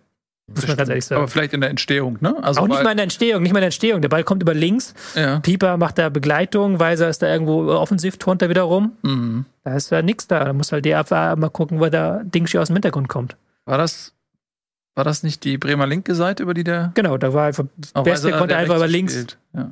einfach links. Ja, äh, ich widerspreche dir auch ungern, weil ich meistens Unrecht habe. Ähm, aber ich äh, wollte auch nochmal unterstreichen, dass ich auch insbesondere das 2-0 durch äh, Dingshi, der ja auch nicht in einem Vollspeed, der so robbenmäßig irgendwie so äh, an, an, an einer Strafraumlinie entlangläuft, dass man sagt, okay, den kannst du halt einfach nicht stoppen. Also es war relativ gemächlich ähm, und äh, wird eigentlich nur begleitet. Und kommt dann auch noch zum Abschluss. Und ich meine, Pavlenka sah da jetzt auch nicht so gut aus. Er hat ihn auf dem falschen Fuß irgendwie erwischt, aber das war jetzt auch nicht ins Eck, sondern das war deutlich zentraler, als man das vielleicht beim, beim ersten Mal ähm, schauen gedacht hätte. Ähm, also das fand ich auch besorgniserregend, wie wenig Intensität und wie, wie, wie weit weg die auch waren im, in dem Moment von, von Dingshi. Ja. Tja, gut. Also Glückwunsch erstmal nach Heidenheim, um auf dem Positiven aufzuhören. Und Eddie, machen wir weiter. Wollen wir mal nach Bochum? Mhm. Ja. Mhm. Topspiel der Woche laut Sky. Bochum gegen Eintracht. Mhm. Es war, es war ein unterhaltsames Spielchen von zwei Mannschaften auf Augenhöhe. Äh, ja, was soll man sagen? Es ist, äh, ich, es ist eine ganz komische Saison. Bislang ist jetzt auch nicht so ganz ungewöhnlich bei dem Umbruch, den die Eintracht da gemacht hat. Ich glaube, sieben neue haben gespielt bei der Eintracht, sechs in der Startelf oder so. Äh, ist natürlich krass, ein neuer Trainer, der noch nie Bundesliga-Trainer war. Also da ist, eine, ist, man könnte fast von einem Projekt sprechen, das da bei der Eintracht momentan Startup. äh, ein Startup, ja, tatsächlich. Ähm, wo man aber noch nicht so weiß, ob es ein erfolgreiches Startup wird oder nicht. Ja, auf Ähm, jeden Fall einen gu- guten Eigenkapitalanteil. Die haben einen guten Eigenkapital. Ja, es bringt halt nicht so viel dann. Aber ja, also es fehlt auf jeden Fall ein Stürmer. Man hat es dann mit äh, Gangkam äh, versucht jetzt mal. Äh, der hat sich nicht empfohlen, so viel kann man schon mal sagen. Äh, komplett, äh, ich glaube, fünf, fünf, Ball, äh, fünf, äh, wie sagt man, Ballkontakte? Ballkontakte? Ja, fünf? Fünf in der ersten Halbzeit irgendwie. Es Okay. war also komplett äh, katastrophal. Äh, Mamouche kam dann rein, hat es auch nicht sehr viel besser gemacht. Ähm, man hat gemerkt, dass äh, ein, ein Kunku noch nicht der äh, fit genug ist, um wirklich zu helfen, weil der kommt ja über seinen Speed und seine Dynamik, die ist noch nicht so richtig. Äh, da hat auch äh, Dino Topmöller dann auch sogar der, was mir auffällt, dass er auf den Pressekonferenzen recht deutlich die Defizite seiner Spieler auch benennt. Also jetzt nicht im Sinne von äh, runtermachen, aber ähm, schon klar sagt, ja, von Nkungu habe ich mir schon er, er, erhofft, dass er mehr in die Zweikämpfe reinkommt oder so. Das sagt ja auch nicht jeder, jeder Trainer Mhm. so deutlich. Ähm, also es, wenn man es positiv formulieren will, kann man sagen, die Defensive von der Eintracht ist wirklich stabil. Mit Pacho und Koch hast du da sich verstärkt, ganz klar. Koch bislang absoluter Fels in der Brandung, spielt super raus hinten, ist, äh, macht auch Tuta an seiner Seite meiner Meinung nach besser. Also die Dreierkette hinten ist stabil, das ist nicht das Problem. Wir haben auch, äh, glaube ich, erst drei oder vier Gegentore gefangen bislang. Das ist fast das wenigste, glaube ich, äh, Mhm. in der Liga. Das Problem ist ganz klar die Offensive und auch der Plan. Was, was, also, äh, diesen Topmöller will ähm, Ballbesitz-Fußball spielen, aber hat Probleme gegen pressende Mannschaften. Und zum Beispiel Bochum hat krass gepresst. Also sie sind richtig vorne drauf gegangen, wo man sich gefragt hat, halten die das überhaupt 90 Minuten durch? Antwort, ja. Ähm, und die Eintracht hat dann sich nur noch zu retten gewusst mit äh, Langhölzern nach vorne, immer wieder auch zu Trapp, wo man weiß, wenn er äh, einen Schwachpunkt hat, dann sind seine Abschläge meiner Meinung nach. Die landen irgendwo, dann die langen Bälle in der Mitte stand dann Götze, der den, die natürlich nicht festmachen konnte und dann kam die nächste Welle.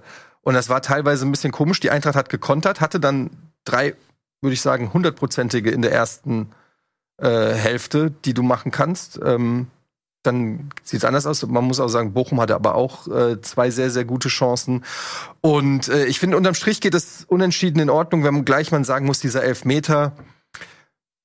Ja, Mai, was soll man dazu sagen? Also, das ist halt, äh, man kann es negativ formulieren, kann sagen, Mamouche muss da die Hände weglassen, weil er hält ihn natürlich kurz. Auf der anderen Seite, wenn man schon mal eine Ecke gesehen hat und sieht, wie da gehalten wird in der, äh, während der Positionierungsphase, äh, dann würde so ein Elfmeter in jedem Spiel zehnmal gepfiffen werden. Aber es ist direkt vom Schiri gewesen. Es war keine klare Fehlentscheidung. Also man kann da jetzt nicht sagen, ähm, dass das komplett falsch war, aber es hat ein Geschmäckle, weil es schon ein sehr, sehr äh, seichter Elfmeter war. unterm Strich war das Unentschieden äh, korrekt. Ich finde, Bochum hat das echt gut gemacht, haben sich besser präsentiert, als man das erwartet hat. Haben halt gekämpft, gebissen von ersten Minute an und das auch durchgezogen und der Eintracht echt schwer gemacht. Und die Eintracht ist noch in der Findungsphase, haben keinen keinen richtigen Stürmer da vorne ähm, und spielt momentan so ein bisschen auf Zeit. Ne, die müssen sich finden. Man darf auch nicht vergessen, aber jetzt gerade, der Kader war jetzt gerade dann komplett bei der Eintracht. Dann war wieder Länderspielpause, also die neuen Chaibi, ähm, Nkunku und so weiter, die haben alle quasi mehr oder weniger noch gar nicht richtig trainiert. Also es ist noch so, ich kann das alles noch nicht so richtig greifen.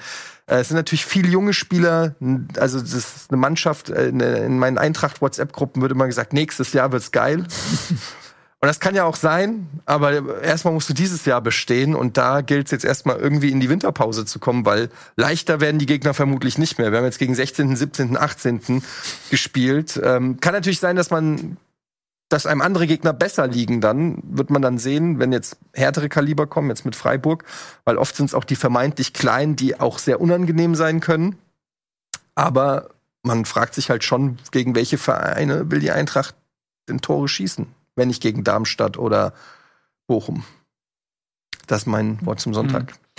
Ja, ich finde, wenn du ähm, Nankam, Kunku, Larsson, Skiri, Pacho, Koch, was habe ich jetzt sieben äh, Neuzugänge hast in der Startelf plus neun Trainer, also da brauchst du eine Findungsphase. Da kannst du nicht Chaibi, erwarten. Aronson äh, in der zweiten Halbzeit. Genau, Chaibi und Aronson. Also dann neun ähm, mit den Einwechslungen, da kannst du ja nicht erwarten, dass das irgendwie geschmeidig äh, läuft, sondern da musst du erstmal System finden. Jetzt hast du natürlich den eingeplanten Stoßstürmer vorne auch nicht, ne? Also da, da musst du dich auch vielleicht noch mal ein bisschen umstellen. Ich glaube, die Eintracht braucht ein bisschen Zeit. Ich würde da jetzt auch nicht zu viel ähm, reininterpretieren in diesen eher dürftigen Auftakt, sowohl von den Punkten als auch von der Leistung her. Sie haben tatsächlich jetzt erstmal schlechtere Mannschaften bespielt. Ne? Also die großen Härtetests kommen noch. Vielleicht hm, kommt ihnen das ja sogar entgegen, wenn sie dann ein bisschen äh, das Spiel ein bisschen anders läuft. Hm aber das ist halt einfach, glaube ich, für mich so die größte Baustelle Bundesliga gerade so ein bisschen die Eintracht. Ich glaube aber auch, dass so auf lange Sicht sind die super aufgestellt, also sowohl finanziell, ähm, aber auch was so, die haben ja sehr viel auch im Hintergrund an jungen Leuten geholt, ne, im Jugendbereich und so weiter. Also das ist, glaube ich, ein sehr gesunder Verein mittlerweile, die Eintracht, so dass ich mir da überhaupt nicht wegen einer kurzfristigen Punkteausbeute irgendwelche Sorgen machen wollen würde. Ich glaube, der, der Verein ist sehr, sehr stabil aufgestellt. Und wenn man mal auf die Tabelle guckt, darf man auch nicht vergessen, also gerade das Spiel gegen Darmstadt äh, hätte man gewinnen können, dann äh, ist man jetzt auch nicht so weit weg von der Spitzengruppe, aber wie das so oft ist, wenn man viel unentschieden spielt, ne, also ein Sieg mehr äh, oder so und dann bist du schon wieder oben dran und keiner schimpft, aber man sieht's halt auch 4 zu 3. Also ja, nie mehr als ein Tor habt ihr geschossen. Mhm. Ja, und man, ja, 4 zu 3, also man sieht halt, das es ist geht, doch Augsburg. Es, ja, es, es geht oh. gerade nicht so viel ab bei der Eintracht. Also das sind jetzt keine, keine äh, Spiele, wo man mit der Zunge schnalzen kann, sowohl nach vorne als auch nach hinten. Und wenn man so viele Unentschieden macht, dann kann es immer in beide Richtungen gehen. Ein Sieg und du bist oben dabei, zwei Niederlagen und du bist Abstiegskandidat. Das kennt man ja von der Eintracht, diese Unentschieden, ähm, ist ja nicht zum ersten Mal so, aber wie gesagt, nach vier Spielen in dieser Situation würde ich da nicht so viel reininterpretieren. Lass uns kurz noch über Bochum sprechen. In jedem Fall, du hast gesagt, die haben über einen langen Zeitraum dieses äh, Pressing auch durchgehalten, haben ihre Heimstärke wieder mal unter Beweis gestellt. Mm, trotzdem sind es vielleicht dann auch diese Spiele, die du eigentlich als Bochum auch gewinnen musst, ne? Gegen eine Eintracht, die eben noch nicht so rund ist, mhm. noch nicht so gefestigt und ähm, dann ja, so wenn man mal so diese, das Saisonziel nicht Abstieg formuliert, wo willst du die Punkte holen, dann finde ich, ist das eins dieser Spiele, wo man vielleicht auch einen Dreier einfahren könnte. Ja, auf jeden Fall. Würde ich auch so sehen. Aber auch bei Bochum verändert sich ja einiges. Also da ist der Umbruch jetzt nicht so krass. Ich glaube, mit Mamouche waren sogar zehn Neuzugänge, mhm. die dann insgesamt mhm. gespielt haben bei der Eintracht. Das ist schon wirklich absurd. Aber du hast äh, eine wieder mal neu formierte Abwehr. Bernardo, Wittek auf den Außen, mhm. Paslak und Masovic. Sie haben es dann so gespielt, dass Masovic mit Ball auf die Sechs vorgerückt ist äh, und Paslak spielt sowieso sehr weit vorgezogen. Sie bauen so asymmetrisch auf. Ähm, damit hatten sie auch eine klare Schwachstelle, die Eintracht Frankfurt auch systematisch attackiert hat. Also Götze, Larsson haben sich beide nach links rausfallen lassen, haben dann versucht, da den Ball reinzuspielen. Beide Chancen, die du vorhin erwähnt hast, in der ersten Hälfte kommen, glaube ich, auch über diesen Flügel zustande. Also da gibt es schon auch noch viel, was Bochum machen muss. Deswegen würde ich die ähnlich sehen wie Eintracht Frankfurt, nur eben auf einem anderen Niveau. Und dann finde ich aber, dass manche alte Qualitäten sehr gut funktioniert haben. Also Stöger hat einfach ein richtig gutes Spiel gemacht. Mhm. Ähm, Asano tolle Partie gemacht. Wittek hatte seine Momente. Manche Sachen haben einfach wieder so funktioniert wie früher auch das Pressing. Riemann hat sehr gut gehalten, was er halten musste. Deswegen würde ich sagen, klar, in der idealen Welt gewinnt Bochum das und jeder Punkt ist wichtig, aber dafür, dass Bochum so eine seltsame Vorbereitung hatte, wo du nicht wusstest, also sie haben die ganze Zeit Fünferkette gegen den Ball, Viererkette im Aufbau, aber sie haben völlig wild durcheinander gew gewechselt, wie sie das quasi im Aufbau dann machen. Äh, und es hat nie so richtig funktioniert. In dem Spiel fand ich es besser, immer noch nicht perfekt. Ich finde es nicht gut, wenn quasi jeder Gegner weiß, wenn wir den Ball gewinnen, spielen wir auf den rechten Flügel des Gegners, weil da, also da noch Masovic nach vorne zu ziehen, habe ich nicht verstanden, wenn schon Passlack immer so weit vorne ist, aber okay. Aber ansonsten war das doch ein super, super Spiel. Die Art und Weise des Zustandekommens des Ausgleichs total albern, aber wenn es halt gepfiffen wird, kann es nicht mehr zurückgenommen werden. Ist so. Aber würde ich jetzt auch nicht irgendwie die Alarmserien anmachen bei Bochum. Gut. Nee, und was sie immer wieder, finde ich, schaffen, um noch vielleicht einen Satz zu sagen, ist dieses Emotionalisieren hm. von Partien. Also ich meine, mit Frankfurt hast du ja eigentlich einen Gegner, der auch sehr finde ich, so gefühlstechnisch auch immer spielt. Aber Bochum an der Kastroper Straße ist einfach so, du weißt, du kommst dahin und es wird Hölle. 90 Minuten mhm. und das haben sie, finde ich, wieder bewiesen. Also die Fans waren gigantisch, aber auch das Team. Du hast gemerkt, von Minute eins, die werfen sich rein in jeden Zweikampf und die wollen das mit Haut und Faser und das finde ich ist irgendwie ein Statement, das du halt auch an die Gegner sendest. Mhm. Du kommst zu uns und dann schau mal, wie du hier bestehst. So. Mhm. Darauf muss Bochum aufbauen. Das ist der Schlüssel zum Klassenerhalt, dass sie diese Heimstärke äh, finden und äh, den Gegner da bluten lassen. Ja, ähm, wir haben noch ein paar Spiele äh, und äh, weniger Zeit, weil wir uns so schön in dieser sehr charmanten Runde ähm, Zeit nehmen für die Begegnung, was ich auch gut finde. Ich will jetzt meine Autorität durchsetzen. Du hast dein, ja, okay. Ja, wir sind ja nicht beim DFB, es gibt hier neben Graugänse und ich stelle ja auch nicht die Frage, wie ihr das alles fandet, das Spiel ja. gegen Japan, ja. sondern hier, jetzt geht's hier Darmstadt, weil da müssen wir einmal mit den Elfmeter ja. reden und dann die anderen beiden Spiele schnell durch, weil ich, ja. wir haben noch andere Themen auf der Pfanne. Du möchtest noch sehr gerne über die, ähm, die, die müssen wir, die, die müssen, wir müssen das, über DFB, wir müssen aber jetzt erstmal über diese Elfmeter-Szene beim Spiel mhm. Darmstadt gegen Gladbach reden, weil das war das. ja, glaube ich, die große mhm. Aufregerszene am Sonntagnachmittag. Darmstadt für 3-0 sieht äh, sehr souverän aus, hat auch Chancen auf mehr. Gladbach steht komplett neben sich. Und dann gibt äh, zu Beginn der zweiten Halbzeit, der 49. Minute, eine Szene mit äh, Maglica, der den Ball wohl so, also im Strafraum so an die Hand, so leicht, so eine leichte Schaufelbewegung, aber auch jetzt nicht so eindeutig. Ähm, und ich glaube auch erst auf Hinweis des äh, VRs ja. ähm, wird dann der Schiedsrichter nochmal an den Monitor gebeten und entscheidet dann nicht nur auf Strafstoß, sondern auch noch auf rote Karte. Und ich glaube, das sind zwei unterschiedliche Aspekte an dieser Entscheidung, die wir durchaus auch getrennt voneinander behandeln können. Das eine ist erstmal, okay, Elfmeter ist vielleicht schon hart, aber dann auch noch rot zu geben mit der Definition, okay, ähm, der Gladbacher Spieler kann den Ball kontrollieren. Das ist ja sozusagen die ähm, Voraussetzung zu sagen, es gibt eine klare Torchance, wenn der Gladbacher den Ball auch unter Kontrolle hat. Und dann zu sagen, okay, er hat ihn unter Kontrolle durch diese beabsichtigte Wischbewegung, wird dem Spieler sozusagen die einschussbereite Möglichkeit dort irgendwie genommen und dann auch noch rot. Also ich fand das eine sehr harte Entscheidung. Die hat das Spiel natürlich dann am Ende auch gekippt. Mhm. Wie seht ihr das?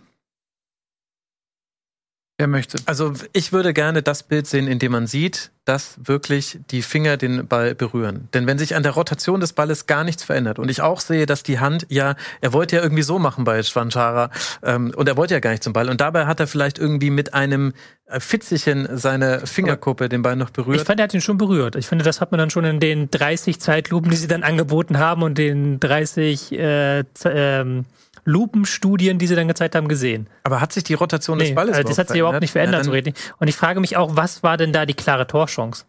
Also natürlich kannst du halt ja. sagen, es ist regeltechnisch erstmal korrekt.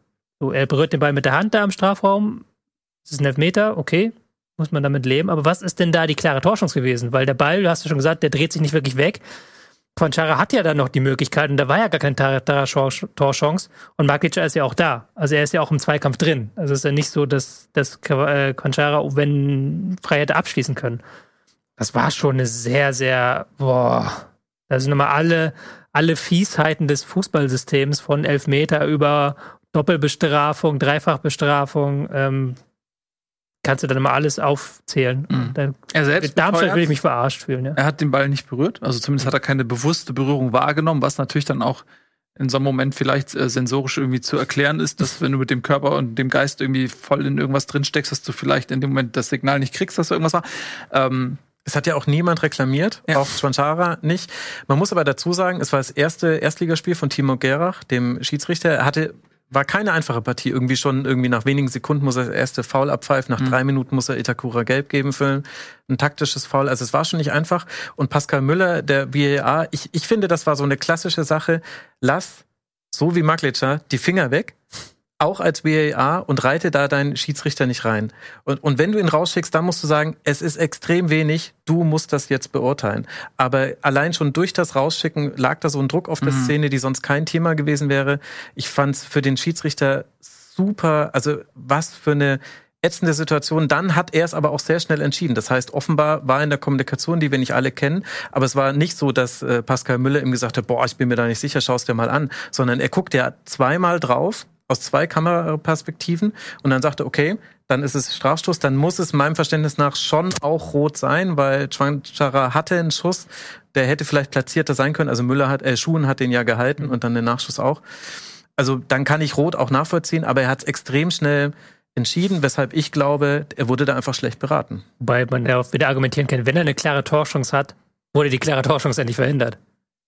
Ja, Das ist ja, er hatte ja, die, war ja da. Also, es war einfach ein Scheiß. Ja, äh, es äh, war eine Scheißentscheidung. Der Ich da- hätte da helfen müssen und ich fand, er hat nicht geholfen in dem. ich fand, jeden, kann jeden Darmstadt-Fan verstehen, der sich da verschaukelt fühlt. Weil wir sind auch ehrlich, Gladbach hätte in dieses Spiel nicht so zurückgefunden, wenn es diese rote Karte nicht Also ich gegeben glaube hätte. auch niemand hätte sich beschwert, wenn der Elfer und Gelb gegeben hätte. Das wäre, dann geht das Spiel weiter und alles gut. Also ich habe es mir jetzt noch gerade zehnmal in der Zeitlupe angeguckt. Das ist schon krass. Rot und Elfmeter dafür, das ist schon ganz schön krass. Ich glaube, ähm, Aber nichtsdestotrotz, da, da, Darmstadt muss 5-0 in der ersten Hälfte äh, führen, ist auch. Und sie können auch besser Ja. verteidigen in, Ja. in Unterzahl. Also Die haben ja ähm, 20 Minuten gebraucht, bis sie kapiert haben, was überhaupt Genau, spielen. also dass sich von so einem Strafschuss auch nicht so aus den Schuhen. Der übrigens ja gehalten wurde. Uh, der übrigens gehalten wurde. Ne? Muss man auch mal sagen, der Strafstoß war dann noch nicht das 1 zu 3, sondern äh, das fiel dann erst etwas später in der 56. durch Neuzugang äh, Jordan. Aber ähm, ich denke, vielleicht so rein psychologisch, als jemand, der selber mal äh, zwei Jahre Schiedsrichter in der Kreisliga war, äh, wenn du deinen ersten Auftritt hast in der Bundesliga und du weißt, du wirst beobachtet, du wirst bewertet und da, es gibt ja auch eine Kategorie bei der Bewertung von Schiedsrichtern ist Mut zu unpopulären Entscheidungen. Das heißt so, vielleicht haben sie es mal in, letzter, in den letzten 20 Jahren geändert, so, aber zu meiner Zeit hieß es wirklich so. Ähm, das heißt, du wirst auch sozusagen so ein bisschen dazu angehalten, den Mut zu haben, Dinge zu entscheiden, bei denen du auf Widerstand triffst. Mhm. Weil das so eine Kategorie ist. Also das heißt, man wird so ein bisschen dazu erzogen, richtig, in so einen Momenten auch vielleicht mal zu sagen, nee, ich gehe jetzt mal mit der äh, sehr weitreichenden, dafür sehr kontroversen Entscheidung, aber ich kann sie regeltechnisch rechtfertigen und dadurch zeige ich aber auch, dass ich als Schiedsrichter über diese Qualität verfüge. Das heißt, man wird so ein bisschen in diese Richtung gedrückt. Und ich kann mir vorstellen, beim ersten Bundesligaspiel ähm, kann man sich, glaube ich, vorstellen, wie man als Schiedsrichter dann auch vielleicht fühlt. Ne? Man will dann natürlich auch einen guten Eindruck machen. Vielleicht hat das auch ein bisschen eine Rolle gespielt, weil ich denke, jemand mit ein bisschen Fingerspitzengefühl, Also- äh, der hätte vielleicht dann auch, weil es niemand hätte sich beschwert. Heitekin wäre da rausgegangen, hätte gesagt, warum hast du mich hier rausgeschickt, diese, diese, So. für den Schwachsinn. Also, Ja. ja. muss man auch ganz klar Ja. sagen. Kickernote aber 2,5, hab gerade mal nach. Ach komm jetzt, Ja. haut mal ab. Was ist denn das hier für ein komischer Fetisch? Das ist ja Wahnsinn. Ja, ist immer wieder interessant auf jeden Fall zu gucken, wie die, wie die Kollegen das so bewerten. Nein, ist es nicht. Ähm, naja, das ist so also auch so alte Manager-Schule, ne? Also weil diese ganzen so Das Kommune, Kickbase gelten, und so weiter, die sind dann auch immer sehr davon abhängig, wie andere die Leistung eines Spielers bewerten. Äh, und deswegen ist, guckt man da immer so ein bisschen drauf, ähm, auch so für die eigene Strategie, wen verkauft man uns. Auch für unser Schiedsrichterspiel, das wir, Schiedsrichtermanager-Spiel, das wir spielen. Ja, Ja. ganz genau. Das, äh, wen hast du? Du hast Ittrich gekauft, ne? Ich habe Ittrich gekauft, Ja, ich schwöre auf. Guter, guter Pick, in jedem Fall. Gut, also dann äh, zu dem Zeitpunkt stand es 13-0. Darmstadt hatte das Spiel im Griff, hatte viele Chancen, hätte auch vor der Halbzeit durchaus noch höher führen können. Und dann ging es dahin. Ähm, nach dem 3 zu 1 hat es allerdings eine Weile gedauert, nämlich bis zur 73. Minute, als äh, Neuhaus dann das ja, 3 zu 2 und kurz darauf äh, äh, Quanchara das 3 zu 3 den Endstand dann auch ähm, hergestellt hat. Danach hatte äh, Darmstadt sogar noch eine gute Chance, ähm, nochmal nach einem Konter zurückzukommen bei 4 zu 3. Aber ähm, so blieb es am Ende. Und ich glaube, für Gladbach kannst du positiv sehen, okay, sie sind zurückgekommen nach einer unfassbar schlechten ersten Halbzeit. Darmstadt, ja, die müssen sich eigentlich richtig ärgern. Also so ein Spiel musst du gewinnen. Ich glaube, die sind, haben nicht gut geschlafen in der Nacht. Müssen wir aufpassen, dass jetzt nicht alles auf den Schiedsrichter schieben. Das Ja. jetzt nicht bin, Mhm. ich glaube, Lieberknecht ist jetzt noch zwei Spiele von der, äh, wir sind ja ein kleiner Pissverein, Rede entfernt. Ja. Das ist ein Zitat von ihm, oder? War doch, war doch er. Nee, das war Baumgart. der das- Ja, eben. das war Baumgart. Baumgart, Aber ja. Lieberknecht hat auch mit, äh, Braunschweig da manches Mal mit dem Schiedsrichter gehadert, als er noch in der Bundesliga war und gesagt, die, immer auf die Kleinen. Und da muss man aufpassen, dass man sich da nicht in diese Opferrolle reinwählt, Mhm, weil man kann halt das lieber auch, Knecht als Oh, oh Mann, du bist on fire. Ja, Wobei er jetzt nach der Entscheidung äh, nie, sich nicht so krass geäußert hat. Also äh, während ähm, hier Fritsch gesagt Ja. hat, es wäre eine Frechheit, hat er gemeint, ja, das kann man sehen, wie man Ja. will. So, also er hat sich versucht, diplomatisch auszudrücken. Ja, aber er ist auch jemand, der frisst das dann immer so zwei, drei Spiele in sich rein und dann explodiert er mal so Mhm. richtig. So, mal gucken. Tja. So, dann haben wir noch ein bisschen was. Zurück Äh, zur Eintracht. Also zurück ähm, zur Eintracht, was wir. Nee, wir haben ja noch, warte, lass mal, lass mich mal ganz kurz gucken. Wolfsburg Union. Ein, zwei Spiele Wolfsburg Union. Boah, ja, das äh, Kann man kurz machen. Kann man- das war so wie immer, wenn schwierig. Wolfsburg zu Hause gegen Union spielt. Ja. Die haben jetzt, glaube ich, von fünf äh, Heimspielen gegen Union viermal gewonnen. Mhm. Also Union kann da einfach nicht gewinnen. Es ist immer super eng. Es gewinnt im Heimspiel immer Wolfsburg. Genauso war das Spiel. da braucht man es ja eigentlich auch nicht gucken. Ne? Was eine Analyse. Ja. Ja. ja. das ist ja auch dann ein Stück weit zutreffend. Es ist aber auch kein Leckerbissen, ne? Dieses Spiel, oder? Also es ist jetzt nichts, wo man sagt, wow, Wolfsburg gegen Union wieder. Union hat ganz gute Flanken geschlagen. weiß einer, warum. Juranovic nicht in der Startelf war? Weil du ihn im Kader hast und ähm, Vielleicht wegen nächster Woche, dass man sagt, man äh, rotiert so ein bisschen, weil es ja international weitergeht, gegen einen kleinen Verein aus Madrid. Weiß man, warum Cesiger nicht gespielt hat bei Wolfsburg? Was denn? Ich brauche Informationen. Ich glaube, der kam leicht angeschlagen von den Länderspielen leicht zurück. angeschlagen zurück. Aber wird auch eh nicht mehr spielen, also kannst du ruhig verkaufen. D'accord. Dann lassen wir es dabei. Müssen wir Ja, nicht lange noch genau, äh, jetzt drauf rumreiten. Äh, und äh, dann haben wir als letztes noch Köln gegen Hoffenheim. Äh, ja, Hoffenheim, aus irgendeinem Grund gewinnen die ihre Spiele. Ich fand sie jetzt auch nicht. Hm? Weiß, frag, weiß nicht, sorry, weiß niemand wieso. Äh, Ja, niemand, genau, niemand weiß warum- warum. Ich fand sie jetzt auch wieder nicht stark. Äh, Köln ist in Schwierigkeiten einfach, weil sie auch personell große Probleme haben, den Kader auf eine Art und Weise zusammenzustellen, wie sie ihn gerne hätten. So, da gab es vor der Saison diese Transfersperre, dann gibt's fehlendes Geld und so.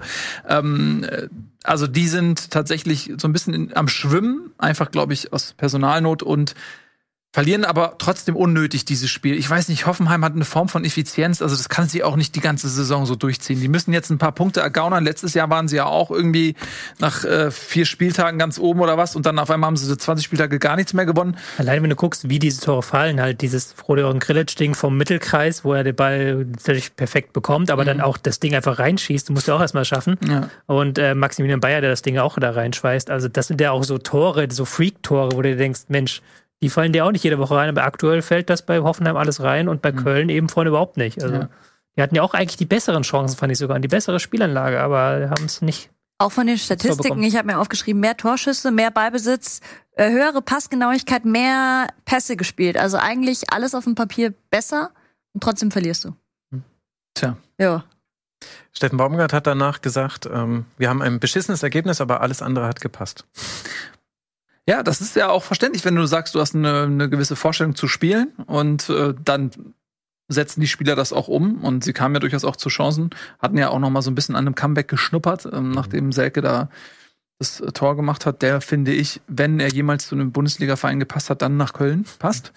Ähm, und ja, aber mehr war an dem Tag nicht drin und ähm, damit ist Köln ganz weit unten drin nach äh, vier Spieltagen mit einem Punkt und Hoffenheim ist mal wieder aus irgendeinem Grund ganz weit oben dabei mit neun Punkten aus ähm, vier Spielen. Ich glaube, das wird sich so nicht fortsetzen lassen. Bin gespannt. Also ich erwarte ja immer mal, dass so eine, so eine Durchbruchssaison kommt von Hoffenheim, aber denen fehlt ja jede Konstanz in jedem Jahr wieder. Ähm, und ich glaube auch dieses Jahr. Ich, ich weiß es nicht. Also es spricht viel in diesem Spiel, kann man äh, gegen Hoffenheim verwenden. Mhm. Äh, aber man muss auch zum Beispiel auch sagen, sie haben dieses Spiel gewonnen, obwohl Grisha Prömel quasi nicht auf dem Platz stand. Der hat acht Pässe gespielt, drei davon kamen an, dann wurde er ausgewechselt in der 50. Minute oder so, ungefähr, äh, ja, 58. Minute sogar. Äh, ich finde, dass sie schon sehr gute Spieler mit dabei haben. Maximilian Bayer, der hat ja nicht nur quasi, sein Sprint ist quasi auch, des, deshalb muss Schwäbe diesen Ball so unkontrolliert wegschlagen, der dann bei Grillitsch landet und der schießt ihn dann aus 55 Metern rein, macht Mhm. ein super 3 zu 1, äh, 3 zu 0, Entschuldigung, äh, sehr gut in Form. Wout Weghorst hat gegen den Ball ziemlich viel mitgearbeitet. Das hat man so jetzt nicht immer von ihm gesehen. Mit Grillitsch hast du wieder so einen, der die Fäden in der Hand hat. Also äh, ich würde auch mitgehen, das war jetzt im Entstehen glücklich und so weiter. Und wenn wir das Spiel zehnmal spielen, dann gewinnt es auf gar keinen Fall Hoffenheim achtmal oder so, wahrscheinlich eher irgendwie viermal. Aber eigentlich ist da schon was im Kader angelegt. Und Kramaric War es aber schon Achterrolle immer, fand ich. Also immer, die haben immer auch Qualität im Kader gehabt, aber irgendwie hat's halt nie gereicht. Ja, das stimmt. Ne, dies Jahr, du hast recht, na klar, also Bayer ist gut in Form, Weghorst kann ein äh, guter Transfer sein, wenn er in Form findet. Kramaric ist auch immer so ein Ding, äh, der in einigen Jahren äh, an der Torjägerkanone kratzt und in anderen Jahren eigentlich gar nicht mehr auffällt und wenn dann nur über verschossene Elfmeter oder so. Mhm, auch in der Abwehr, ne? Ein Vogt, ein Brooks, ein Kabak, da ist auch Qualität angelegt, aber inwiefern sie dann zum Tragen kommt, das ist irgendwie bei Hoffenheim immer ungewiss. Ich würde auch, wenn ich irgendwie wetten würde, nie auf Hoffenheim wetten. Nein. Jetzt kommt Union, Dortmund, Bremen bis zur Länderspielpause. Danach wissen wir mehr. Ja, Ja. Länderspielpause ist ein gutes Stichwort. Die ist es nämlich ein großes Anliegen, nochmal ein bisschen über die Nationalmannschaft und die neueste Was? Darüber wurde ich nicht informiert. Ja, darfst jetzt dich aber Sendung. jetzt in der klitzekleinen Pause noch einmal ganz kurz schlau lesen. Du hast ja auch hier so einen 17 Zoll Laptop am Start. Und äh, dann sind wir gleich wieder da in, äh, weiß ich nicht, 30 Sekunden oder sowas. Wir werden sehen und dann geht's hier noch ein bisschen. Herzlich willkommen zurück. Bundesliga wendet sich der Bundesliga ein wenig ab, weil Tobias Escher, dem äh, Medienbeauftragten der Nationalmannschaft, ist ein großes Anliegen ist, ähm, nochmal in dieser qualitativ sehr hochwertigen Runde zu besprechen, was ist da eigentlich jetzt los mit dieser Taskforce. Rummenigge äh, tritt empört, verlässt er den Saal, äh, rückt die Rolex nochmal zurecht, knallt dann die Tür hinter sich zu. Äh, wie muss man sich das vorstellen? Was ist da passiert, Tobi? Erzähl doch mal. Ja, eigentlich nicht so viel. Also Herr Rettich wurde vom DFB als neuer Geschäftsführer vorgestellt. Der DFB hat ja da gesucht, seitdem Bierhoff nicht mehr da ist. Rettich soll jetzt nicht ganz die Aufgaben von ähm, Bierhoff übernehmen. Bierhoff, der ja der Mann für alles war, gefühlt in den letzten zehn Jahren, der aber jetzt, dessen Aufgaben jetzt auf mehreren Schultern verteilt werden. Man hat ja schon Hannes Wolf zum Beispiel für die Jugendarbeit geholt. Ähm, Chatchoulet, den ich leider nicht aussprechen kann, es tut mir sehr leid für ihn, auch wenn er äh, mittlerweile ja bei jedem Länderspiel auftaucht und immer erklären darf, warum Deutschland gerade verloren hat. Ähm, der ist ja da auch noch mit zuständig für die Nationalmannschaften. Man sucht ja, glaube ich, auch noch nach einem sportlichen Leiter dann vom DFB so ein Stück weit. Oder bei ähm, Rettich soll jetzt als Geschäftsführer des DFB da erstmal mitarbeiten. Und dann kam ähm, wenige Stunden später die Pressemitteilung raus, dass Minzlaff von RB Leipzig und eben Rummenigge vom glorreichen FC Bayern sich aus der glorreichen Taskforce des DFB zurückziehen. Auch ziemlich deutlich als Reaktion auf die Personale Rettich, der sich in den vergangenen Jahren immer ähm, auch für die kleinen Vereine so ein Stück weit eingesetzt hat, so ein bisschen auch gegen ähm, Investorenclubs wie eben Leipzig positioniert hat. Das ist dann auch jetzt so den ein Dorn im Auge gewesen, wo man dann auch fragt, naja, wenn die Taskforce in so eine Personalie nicht einbezogen wird, wozu brauchst du sie denn überhaupt? Also wozu gibt es diese Taskforce dann überhaupt? Ähm, hat wahrscheinlich auch nie was zu sagen gehabt, wirklich diese Taskforce, außer auf dem Papier ein schöner Tiger zu sein. War auch Teil der Kritik von Rummenigge und Minzler, dass sie gesagt haben, wir hatten ja nie eine Kompetenz. Ja, aber was soll da auch eine Kompetenz sein in der Taskforce? Also auch irgendwie sehr, sehr seltsam. Ja, auch dieses ganz seltsame Taskforce mit Watzke, Rummenigge, Minzlaff, wer war noch drin? Kahn ja zwischenzeitlich Ja, und dann und ja Völler nicht mehr. halt. Und Völler, ja. Ja, ähm, inwiefern hat das Auswirkungen auf die Trainersuche? Ich weiß nicht, ob Rettich da jetzt der Ansprechpartner Nummer eins ist, müsstet ihr mir sagen. Ich glaube nicht, weil er ist ja eher dann so Geschäftsführer. Ja. Ich glaube, er soll auch das, vor allem das Image des DFB so ein bisschen wieder aufpolieren, die ja sehr als sehr abgehoben und sehr weit von der Basis weg gelten. Und der Rettich gilt ja so auch ein Stück weit mit seiner St. Pauli-Vergangenheit, äh, mit seiner Amateurfußball-Vergangenheit auch so ein, als Mann der Basis, der dann wieder diese engere Vernetzung hinbekommen soll, glaube ich, Mhm. zwischen dem einfachen Fußballfan wie mir jetzt zum Beispiel und der DFB-Mannschaft. Finde ich gut. Einfacher Fußball. Nationalmannschaft, die rette ich, hat er sich gesagt. Ähm, ich wollte auch mal Ihr jetzt seid- einfach, Nie mehr Rettich. Ein- oder das, nie mehr rette ich, wegen, äh, ist zu Mehr scharf im Aber finde, Ja, ja, ich hab's schon verstanden. ich bin, merke jetzt schon, ich bin verloren im Posten mit Nein, Thema. nein, nein, das so aber- aber- beschäftigt. aber- aber- ich finde es hoch Nee, du bist überhaupt nicht auf verlorenen Posten. Ich würde, aber äh, dann tatsächlich, also weil das brennend heiße Thema ist ja am Ende dann auch natürlich der Nationaltrainer. Und ähm, wer entscheidet das denn letztendlich? Also ich hatte irgendwie gedacht, okay, diese Taskforce kümmert, kümmert sich da jetzt primär drum. Die machen so eine Abstimmung. Jeder mal den. Ne, jetzt, das. Problem war, bisher haben sie ja immer Leute aus der Taskforce genommen und die wird jetzt immer kleiner. Also, wenn ich jetzt richtig gezählt habe, sitzen da noch Aki Watzke und Rudi Völler noch alleine drin. Ja. Also äh, das ist wahrscheinlich die Lösung. Nee, also äh, ich finde, ich finde zwei Sachen an diesem äh, Rettig dieser Verpflichtung interessant. Das eine ist, dass äh, mir scheint, dass äh, die erste Sache zu sein, wo Neuendorf zusammen mit Watzke sich ganz offensichtlich äh, über die anderen hinweggesetzt hat. Also das ist ja, das ist ja so so tölpelhaft, dass man diese Taskforce dann nicht mal informiert, dass man Rettich holt. Das ist zwar zum einen sehr gut zum DFB passt, aber dann auch glaube ich zeigt, sie wollten Rettich auf jeden Fall haben. Und dann finde ich interessant, wie das begleitet wurde. Also dass sehr viele Rettich äh, als sehr gute Verpflichtung sehen. Da kann man auch viele Argumente für finden. Ich persönlich halte ihn auch für jemanden, der zumindest mal andere Dinge über den Fußball sagt. Aber interessanterweise ist Rettich schon auch ein Mann des weiter so. Rettich ist zum Beispiel derjenige, der für die DFL damals das Nachwuchsleistungszentrumskonzept eingeführt hat, was jetzt auch Teil des deutschen Nachwuchsfußballsproblems ist. Also ein bisschen müsste er quasi Dinge reformieren. Natürlich nicht er selbst, aber er ist dann quasi mit dafür verantwortlich, die er selbst mit eingeführt hat. Rettich ist jetzt auch nicht der junge, neu denkende Mensch, sondern er ist ein Mensch des alten Fußballs. Noch dazu ist er ein Mann. Ich meine, es gab mal kurz die Option, dass da vielleicht Nadine Kessler auf dem Posten landet. Ich fand das schon sehr interessant zu sehen, dass diese erste Reaktion einfach weil es überraschend war, sehr positiv war gegenüber Rettich. Und ich glaube, wenn das jetzt, wenn du aber Rettich ausgetauscht hättest mit, keine Ahnung, Rudi Völler oder jemandem anderen, dann äh, hättest du jemanden ge gehabt, der ein bisschen anders denkt, aber vielleicht gar nicht so viel anders und es wäre sehr viel kritischer gewesen. Also ich glaube, dem DFB ist damit gelungen, das Narrativ so ein bisschen zu verändern.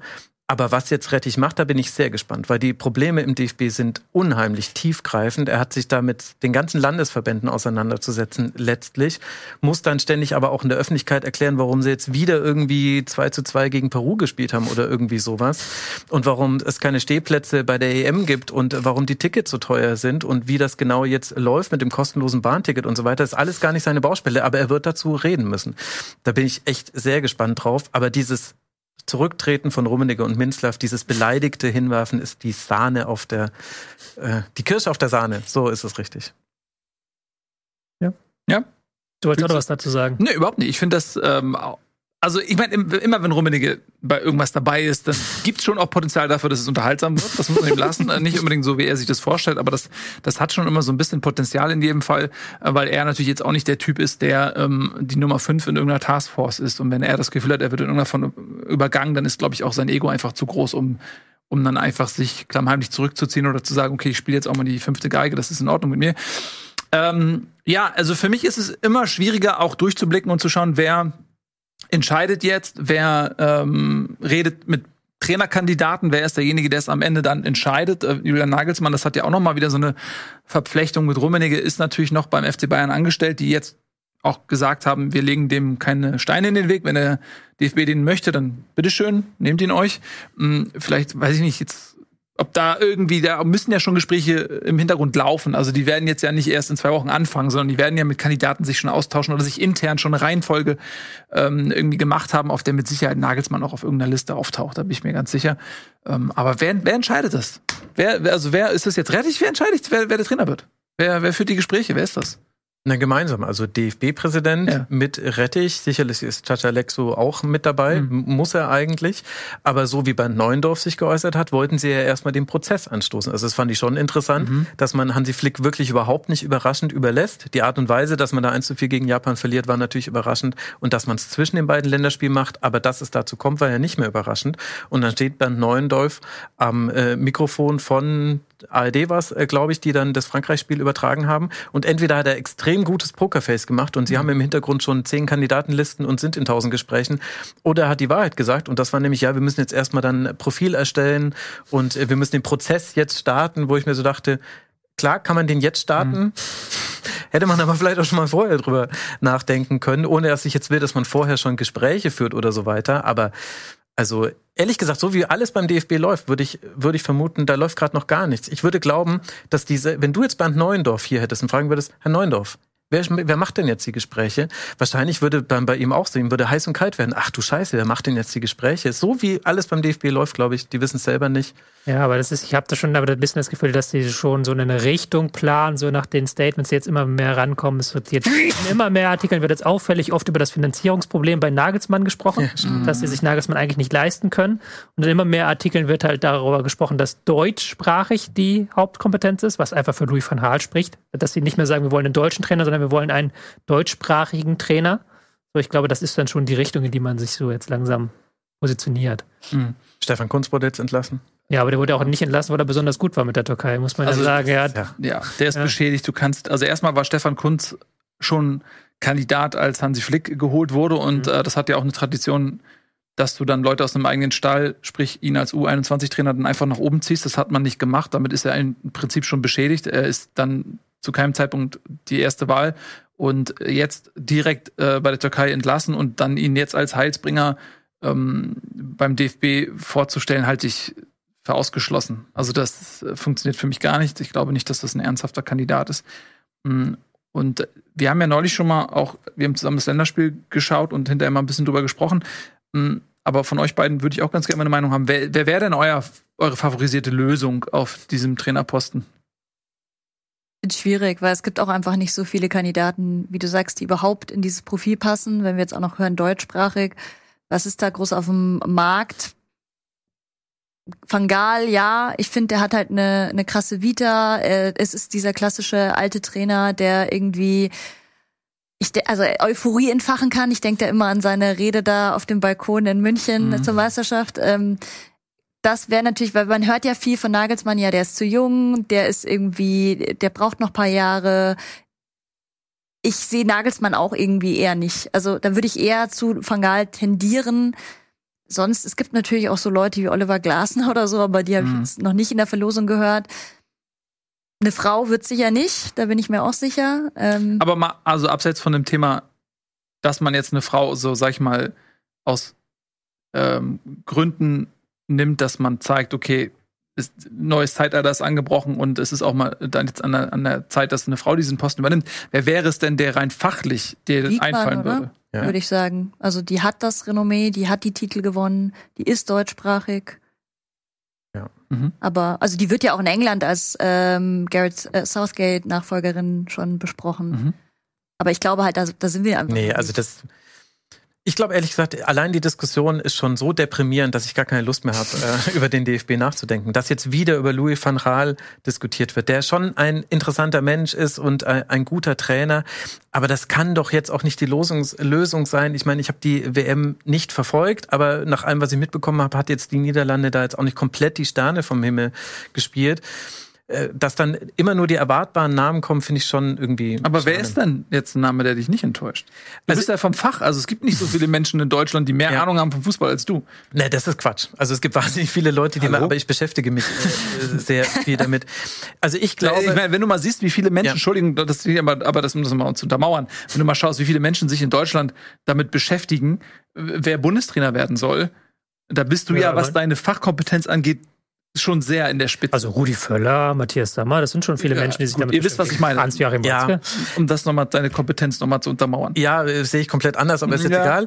Ähm, also ich, äh, das große Problem ist ja, du brauchst jemanden, der jetzt kurzfristig hilft und irgendwie auch für was steht und äh, damit irgendwie die EM rettet und du und du, es darf aber jetzt auch keine Lösung sein, die so kurzfristig ist, dass einfach die Fehler, die gerade da sind, die Probleme im Nachwuchsfußball, dass die nicht angegangen werden. Und deswegen wäre so mein Favorit wäre jemand jemanden zu holen aus dem 2014er Weltmeisterkreis, Miro Klose ist vielleicht nicht der Lautsprecher, passt nicht. Vielleicht kann man ein Trainerteam bilden, per Mertesacker, Miro Klose und dann lass Hannes Wolf und Sandro Wagner die Arbeit machen. Und die machen dann zwei Dinge gleichzeitig. Das eine ist, sie führen dieses Team aufs äh, Turnier hin und erzählen denen nochmal, wie war das denn damals 2006, als wir auch nicht dachten, es wird und so. Und wir haben es 2014 gemacht. Und nach außen hin sagen sie hier, Leute, wir haben richtig es wird so geil, 2014 einzige Party. Und die sagen aber auch, und per Mertesacker ist ja zum Beispiel im Nachwuchsfußball drin, er leitet leitet ja die Akademie von Arsenal oder war da sehr tief involviert oder ist da sehr tief involviert, dass die dann auch sagen, so, wir haben aber auch dieses ganze NLZ-System und so weiter haben wir zum Teil persönlich erlebt, zum Teil sehr nah erlebt. Da gibt es ein paar Probleme und da setzen wir jetzt auch an, gemeinsam mit Hannes Wolf und den anderen Beteiligten und stoßen dann auch was Langfristiges an. Und das erstmal bis zur EM und nach der EM dann gucken und weitermachen. Das mhm. wäre mein Favorit. Was spricht denn gegen Rudi Völler, Hannes Wolf und Sandro Wagner. So wie es äh, Rudi, Rudi Völler, Völler, Völler möchte das nicht. Oh, hat nee, er möchte das nicht. Ja, schauen wir mal. Nee, ich glaube, ich kann ihn mir wirklich nicht vorstellen. Ähm, weil er es nicht möchte? Oder hat jetzt auch nochmal, während wir hier aufnehmen, muss man sagen, war parallel die Pressekonferenz, auf der Rettich vorgestellt wurde, wurde auch jetzt nochmal deutlich gesagt, dass Rudi Völler jetzt da leitend ist, was halt die Suche nach dem neuen Trainer angeht und dass Rettich da gar nicht ähm, die Kompetenzen hat. Rettich soll jetzt erstmal nach einem mhm. Direktor für die Frauen suchen, das, der hat eher administrative Aufgaben. Also Rudi Völler hat jetzt so deutlich gesagt, dass er das nicht machen will und der wirklich, der hat jedes Mikrofon, der hat da teilweise das Gefühl, nach, der hatte ich das Gefühl nach dem Frankreich-Spiel, der ist zu Leuten hingegangen und hat sich die Mikrofone geschnappt, um nochmal zu sagen, ich, ich mach das nicht, ich mach das übrigens nicht Mike ist bei Bayern. Ja, genau. ja. ja, und auch bei Sandro Wagner, da merkt man ja, da ist ein langfristiger Karriereplan dahinter. Ich weiß nicht, ob es jetzt in diesen Plan passt, dass er auf einmal jetzt rechte Hand vom Trainer Deutschlands wird Meinst oder in du? diesem. Hm? Meinst du echt, dass ihm das nicht passen würde? Also ich finde, für Wolf und Wagner wäre das eine riesige Ich glaube Chance, schon, dass wenn jemand ja anders davor Chance. steht noch. Ich glaube aber, wenn das nach hinten losgeht, bist du natürlich dann auch schnell verbrannt irgendwo. Na, Und er, er hat ja, na, er hat ja schon jetzt auch eine Position beim DFB, die vielversprechend ist. Ja. Wie gesagt, ich glaube, er hat eher einen langfristigen Plan und deswegen weiß ich nicht, ob er so schnell sich jetzt für diese kurze Mission EM dann auch so wegwirft. Weil man muss ja sagen, es ist auch gar nicht so dankbar, jetzt im eigenen Land dieses Team jetzt zu übernehmen, kurz vorm Turnier. Ja, aber du brauchst halt jetzt genau jemanden, der das so nicht sieht. Und klar, wenn Sandro Wagner, das so sähe, dann sollte er auf keinen Fall da mitmachen. Du bräuchtest jetzt genau diesen Cleansmann, der kommt und sagt, äh, ich will das Ding Fall gewinnen. Und alle sagen, du spinnst und äh, die spielen auch total schlecht. Und ich sage jetzt nicht, dass es dann genauso laufen wird. Aber du brauchst jetzt schon jemanden, der sagt, da habe ich Bock drauf. Ich meine, ist doch geil. Eigentlich kann jetzt nichts passieren, weil äh, so arg viel schlimmer kann es jetzt nicht werden. Wenn sie jetzt auch noch bei der EM in der Vorrunde ausscheiden, dann ist es ja nicht mal so, oh krass, sie sind in der Vorrunde ausgeschieden, sondern ach, sie sind schon wieder in der Vorrunde ausgeschieden. Also so mit arg viel weniger Risiko kannst du fast in diesen Bundestrainerjob nicht reingehen. Und du hast auch die Möglichkeit zu sagen, ey Leute, Europameisterschaft im eigenen Land, rechnet mal kurz, wie lange ist das her, dass wir das zuletzt hatten. Das kann auch richtig, richtig gut werden. Ich kann euch nichts versprechen. Wir müssen jetzt einfach dafür arbeiten. Also du kannst es doch auch total positiv drehen. Wenn Sandro Wagner das nicht so positiv drehen kann, soll er es nicht machen. Ich will jemanden, der das genauso macht und der aber nicht so eine alte Socke ist, die aus dem bestehenden System kommt und nichts verändern will, sondern jemand, der dann auch ein bisschen was anstößt. Ich glaube, du hast Eddie und mich überzeugt, wir machen das, oder? Ja, wir haben ja schon äh, gesagt, wir teilen das auf. Jeder hat seine Kompetenzen. Dann ist die Eintracht, oder? Ja. du wirst mal Du kümmerst dich um Mario Götze. Robin Koch in der dich um Innenverteidigung. Der, Mhm. und, Mhm. Pressesprecher. Jetzt, nee, wo kümmerst du dich um Glatzel? Ja, Pressesprecher äh, slash Robert Glatzel. Das, das, muss ich dann mit Das ist dein, dein Auf jeden Schöne Fall. Visitenkarte auch. Ja. ja, aber du sagst ja, es ist ja schlechter, kann es ja nicht mehr gehen. Einfach mal, jetzt ist doch die Chance, jetzt kann man mutig Ja. sein. Ich finde deine Idee halt mit dem Weltmeister super geil, aber ich habe jetzt auch gerade, bin jetzt gerade mal alle durchgegangen und ich traue das aber niemandem so richtig zu. So, Herr Mertesacker, du hast ja jetzt noch den Besten rausgegriffen quasi, aber sonst kannst du die Mannschaft durchgehen und. Thomas Müller und Mats Hummel spielen beide noch. Halt- Lahm Schweinsteiger. Lahm, Lahm, will, Lahm Lahm, nicht. will er gar nicht. Ja. Ja, Schweinsteiger auch nicht unbedingt. Aber du musst ja, wenn dann jemanden mitbringen, der also zum einen Autorität hat, aber zum anderen auch so eine Aufbruchstimmung, so eine positive Energie mm, mm, vermitteln kann. Das muss ja auch glaubwürdig sein und Ja. ähm, also äh, Hannes Wolf, naja, also Hannes Wolf ist es für mich nicht. Das ist eher jemand, der Nein. äh, im Hintergrund, glaube ich, auch was so taktische Sachen angeht und so weiter, auch vorbereitet auf den Gegner und so weiter, kann er mit Sicherheit sehr wertvolle Arbeit leisten, aber das ist nicht der Typ, der diese Aufbruchstimmung transportiert. Ähm, und ich weiß nicht, ob ich das einem Sandro Wagner zutraue. Ich glaube, dass er ähm, jetzt auch nicht unbedingt die Position hat, dass die Spieler zu ihm aufschauen und sagen, geil, dem höre ich zu. Aber das hat, das hat aber Max Jakob mit dir abzuwirken auch schon Nein, gesagt. lass mich das mal der Ende musste im. Hintergrund. Ja. Muss mich ja nicht abbilden, weil ich Ja. leite ja nur ein, worauf ich hinaus Ja, will. Also, warte doch mal kurz ab. Kannst mich immer noch ähm, schlecht aussehen lassen. So, dass meiner Meinung nach die beiden ein, ein, Bauelement sein können, aber du brauchst halt jemanden, meiner Meinung nach, da drüber, der jetzt Rudi Völler ist. Und wenn Rudi Völler sagt, er macht es nicht, er schließt es aus, dann musst du jemanden finden, der diese Rudi Völler-Position übernimmt, die, äh, die, wo dann Hannes Wolf und äh, Sandro Wagner zuarbeiten können irgendwie. Und da müsste es ja jemand sein, der diese Attribute hat. Und ich glaube zum Beispiel, Louis van Gaal sehe ich nicht unbedingt als denjenigen, der sich in dieses Dreieck so eingliedert, sondern der hat sehr konkrete Vorstellungen, der hat irgendwie sein eigenes Team. Ich glaube nicht, dass der sagt, oh geil, Hannes Wolf und Sandro Wagner, kommt zu mir, wir machen das zusammen. Jungs. Sehe ich Ja. nicht unbedingt, aber also wer könnte dann diese, dieses Puzzlestück sein? Ich will jetzt auch nicht jetzt, ich will, man darf auch dieses Frankreich-Spiel nicht überschätzen. Also der als Hannes Wolf und Sandro Wagner sehe ich jetzt auch nicht als die legendäre Lösung für den deutschen Fußballern. So, da bin ich ehrlich, ich bin halt sehr froh, wenn Hannes Wolf an seiner administrativen Position ist. Ich glaube, da ist er an der richtigen, an der richtigen Stelle. So. Und äh, Sandro Wagner hat auch eine große Karriere vor sich, glaube ich, als Trainer, aber noch nicht jetzt. So. Was ist mit Lothar Matthäus?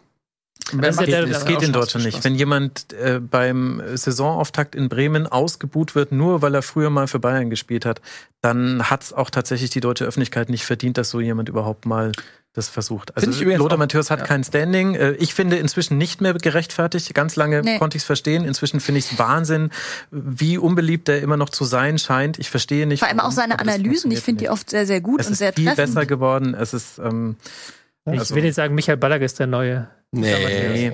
Nee, aber Welcher so zum Ballack- Beispiel ja, Thomas egal. Hitzesberger zusammen mit Per Mertesacker, ich meine jetzt. Ja, aber das, die, da fehlt ja wieder diese Strahlkraft so ein bisschen, weißt du? Also müsste ja eigentlich schon, die haben ja nicht so viele Spieler, die diese Strahlkraft haben, die diese Strahlkraft hätten, wie einen Bastian Schweinsteiger, die haben dann leider nicht das Charisma, Und von außen jemanden holen, Arsene Wenger, der zusammen mit Mertesacker da mal zum aufräumt. Beispiel. Sinedin sie dann. Ja, der macht's nicht. Der spricht ist doch kein ja auch kein Deutsch. Deutsch. Also sollte schon jemand sein, der auch ein bisschen Deutsch spricht. Also Wenger, ich, ich, am Ende wird es halt bestimmt Louis van Raal werden und Ja. der wird dann halt uns irgendwie mit ins Viertelfinale oder Halbfinale mit vollem Lahm Fußball holen, dann sind wir nach der WM wieder, am- nach der EM im selben Punkt. Muss man auch ganz fairerweise sagen, wenn man jetzt Louis van Raal holt, ist man in neun Monaten wieder am selben Punkt. Der wird ja nicht Genau. nach, nach der EM weitermachen. Der wird dann das mitnehmen. Ja, und der sollte ja nur überbrücken, bis äh, Klopp kommt. Ja, aber Ja. Klopp kommt ja auch ja nach nicht, der will doch Jetzt nicht. darf doch nicht der DFB, nur weil Aki Watzke in Personalunion der BVB und der DFB ist, darf jetzt doch der DFB nicht in die BVB-Falle reinlaufen, immer einfach immer auf Klopp zu warten. Was ist hier, wie heißt der äh, äh, hier, der auch beim BVB war, der ähm, Thomas. Tuchel? nee, das, das äh, Favre. Favre. Favre. Lucien. Lucien Ja Favre. gut, aber der kann ja niemanden begeistern. Also Ja. das ist ja ein super Trainer, ein super netter Mensch, aber hast erinnerst du dich an die Pressekonferenz? ihm? Also Was Aber- ist denn mit Glasner? Wieso? Glasner kann die Leute begeistern, aber der hat auch nicht das Standing. Aber Glasner ist noch nicht, also ich finde ihn ja ein super Trainer und ich glaube auch, dass der motivieren kann, aber ich sehe jetzt nicht, wie der vor diese Millionen, Millionärstruppe an verwöhnten Spielern tritt und die ihm blind folgen irgendwie. Da fehlt vielleicht noch irgendein großer Verein dazwischen, bei dem er Erfolg hat oder so. Also, Wobei ihm das viele ja auch bei Frankfurt nicht zugetraut haben, damals die Truppe so anzuführen. Und ja. Mhm. Er ist auch in Frankfurt auf jeden Fall gewachsen, finde ich so. Als Persönlichkeit hat er mehr Profil gekriegt, aber ist halt auch bei beiden Vereinen mit ein bisschen verbrannter Erde so gegangen und ich weiß nicht, ist auch, glaube ich, jetzt nicht ein heißer Kandidat in der Rotation irgendwie. Ähm, auch gerade so im, im, im National. Ah, Wir stellen fest, schwierig. es ist eine sehr, sehr schwierige Aufgabe. Wenn selbst wir uns hier nicht auf irgendwas einigen können und in allem immer nur Hindernis und Schwierigkeiten sehen, dann kann man, glaube ich, erahnen, äh, weshalb Rummenigge keine Lust mehr hat. Ähm, Es ist nicht so einfach und vielleicht gibt es da auch ganz unterschiedliche Vorstellungen beim DFB. Ich kann mir vorstellen, dass ein Louis van Gaal, der irgendwo ja auch ein Stück weit eine naheliegende Lösung ist, da auch auf Bedenken trifft beim DFB, weil er eben auch für vieles steht, was beim DFB eigentlich anders läuft. Mm, Ob man da den Mut hat oder ob man da überhaupt in ihm die Lösung sieht, weiß ich nicht. Er ist ja auch ähm, vielleicht gesundheitlich, weiß ich nicht, wie es umgestellt ist, aber da hat er ja auch Schwierigkeiten. Ähm, vielleicht steht er auch gar nicht zur Verfügung. Wobei ich meine, er hat sich, glaube ich, schon geäußert, ne? dass er durchaus auch Interesse hat. Er könnte sich Er das schon vorstellen. Ja, sehr verklausuliert, aber doch sehr deutlich gesagt, wenn er noch mal was macht, dann noch mal eine große Nation zu einem Turnier führen. Und das ist ja ziemlich genau der Deutschland-Job, der einem da Ja. einfällt. So. Genau. Das hat er erst letzte Woche wieder gesagt. Und dann übernimmt er und sagt, Qualifikation geschafft, mein Job hier. nee, also ich finde schon interessant, ähm, die Frage, also der, der Bayern Louis, Louis van Gaal, ne, der auf dem Ja. Balkon stand und gesagt, vielleicht von dir Europa. ich grüße So die Muttis. die Mutti. ne? Also der, den würde ich mir auch ganz gut äh, vorstellen können. Aber vielleicht sind auch die letzten zehn Jahre ähm, Das wird auch so romantisiert immer, der Ja, Bayern ja. Louis van Gaal, der Genau. halt auch schon zehn Jahre ist und der in Manchester nicht das gezeigt hat und mit Holland teilweise grausam Fußball gespielt hat und der Was auch immer sich mit den Spielern anlegt. Also da ge- wird bestimmt dann der eine oder andere nicht zur WM, äh, zur EM fahren und große Diskussionen geben, weil einfach Louis van Gaal sagt, nee, mit dem mache ich jetzt nicht. So. Was ist denn mit Horst Rubisch? Na komm. Habe ich schon mal Wenn der ein Team übernommen. Was ist denn mit Peter. Neuruhr? Ach komm. Würde ich auch gern sehen. Das ist jetzt eine Beleidigung ich wollte gerade sagen, ich möchte jetzt Story, aber als Hamburger kann ich das ist nicht auf ja, nee. Also Horst Rubesch, ja, ist auch beim HSV natürlich auch schon mal interimsmäßig eingesprungen, aber den äh, sehe ich auch nicht. Tatsächlich, ich finde ihn super. Ich liebe Horst Rubesch. Ähm, in dem, was er macht, ist er grandios. Aber es ist für mich dann auch wieder so eine Lösung. Keine Leuchtfigur. Der leuchtet nicht. Ja. Der, aber Also er leuchtet bei dir nicht, ich aber glaube- schon fucking Horst Rubesch, das wir uns Also, ne? ja. Wir müssen, wir müssen uns verabschieden von der Ideallösung. Ich glaube, also ideal wäre Jürgen Klopp. So, den gibt's aber nicht. Das heißt, wir, wir, wir reden über eine, eine B-Lösung. Wir suchen nicht die Top-Lösung, sondern wir suchen die Top-B-Lösung. Weil man kann bei jedem Kandidaten, es gibt einfach nicht diesen einen Kandidaten, wo alle jetzt sagen, das ist es. Ne, das, sonst hätten wir es ja. Sondern wir müssen so oder so irgendwo Defizite in Kauf nehmen. Und die Frage ist, wo nimmt man sie am ehesten im Kauf? Und dann finden wir den Kandidat. Mein Tipp an den DFB, Herr Rettich. Oh, das äh, sollte er sich ähm, zu Herzen nehmen. Ich denke, wir haben, kommen ja auch nicht weiter. Wir Nee. haben einfach nur herausgearbeitet, wie schwierig es dann auch ist. Ähm, hier in dieser Expertenrunde keine, ein, kein eindeutiges Veto für irgendwas, sondern viele Optionen, viel Profildefinierung, aber Auch wir haben den Prozess erstmal nur angestoßen. Wir haben ihn erstmal nur angestoßen, genau. Ähm, und wir stoßen die Sendung jetzt ab. Das war's mit ihr. Sie muss jetzt auf eigenen ähm, Beinen klarkommen auf YouTube und darauf hoffen, dass ihr sehr generös und großzügig mit Klicks, Kommentaren und Daumen und was es so gibt seid. Herzlichen Dank äh, euch fürs Zusehen. Und äh, Tiziana, dir ganz herzlichen Dank, dass du da warst. Äh, wir finden dich beim nächsten Elf Freunde Themenfrühstück am Freitag. Freitag. So, da Danke. ähm, sollte man dich ähm, finden und als ähm, auf YouTube, wie heißt dein Kanal noch gleich? Tiziana Höll, wie ich auch im echten Leben. Siehst du wohl, das macht es uns einfach. Herzlichen Dank, dass du da warst. Ähm, Danke für die Einladung. Max, ich hoffe, es sind nicht wieder zwei Jahre oder so. ja, das hoffe ich auch, ja. Ne? Ähm, sieh zu, dass du äh, häufiger mal in Hamburg bist und uns besuchen kommst und auch gerne dann Tobi nervst, ähm, dass du dann dabei bist. Und dich kennt man natürlich auch vom Rasenfunk oder von deinen fantastischen äh, Uli Hoeneß Podcasts und äh, ich glaube, ein Buch ist ja auch Ja, diesbezüglich. ja, genau, gibt jetzt als Buch. Ja. Äh, schon Podcast ist schon wieder total out. Das neue heiße Ding sind Bücher. Ja, es geht alles wieder zurück. Genau. Lesen schon mal Ja. probiert. Aber wer ähm, das noch nicht gemacht hat, äh, wir haben es häufiger auch schon mal gesagt, als es noch aktuell lief, hol's unbedingt nach. Äh, Deine, dein Elf Leben ähm, Podcast zu Uli Hoeneß ist fantastisch. Wirklich. Danke. So, ähm, genau. Vielen lieben Dank. Das war's von uns. Wir sehen uns in der nächsten Woche wieder. Vielleicht dann mit neuen Erkenntnissen. Wer weiß es schon. Äh, macht's gut. Bis dahin. Tschüss und auf Wiedersehen. Tschüss. Lobt mich auf YouTube. Mhm.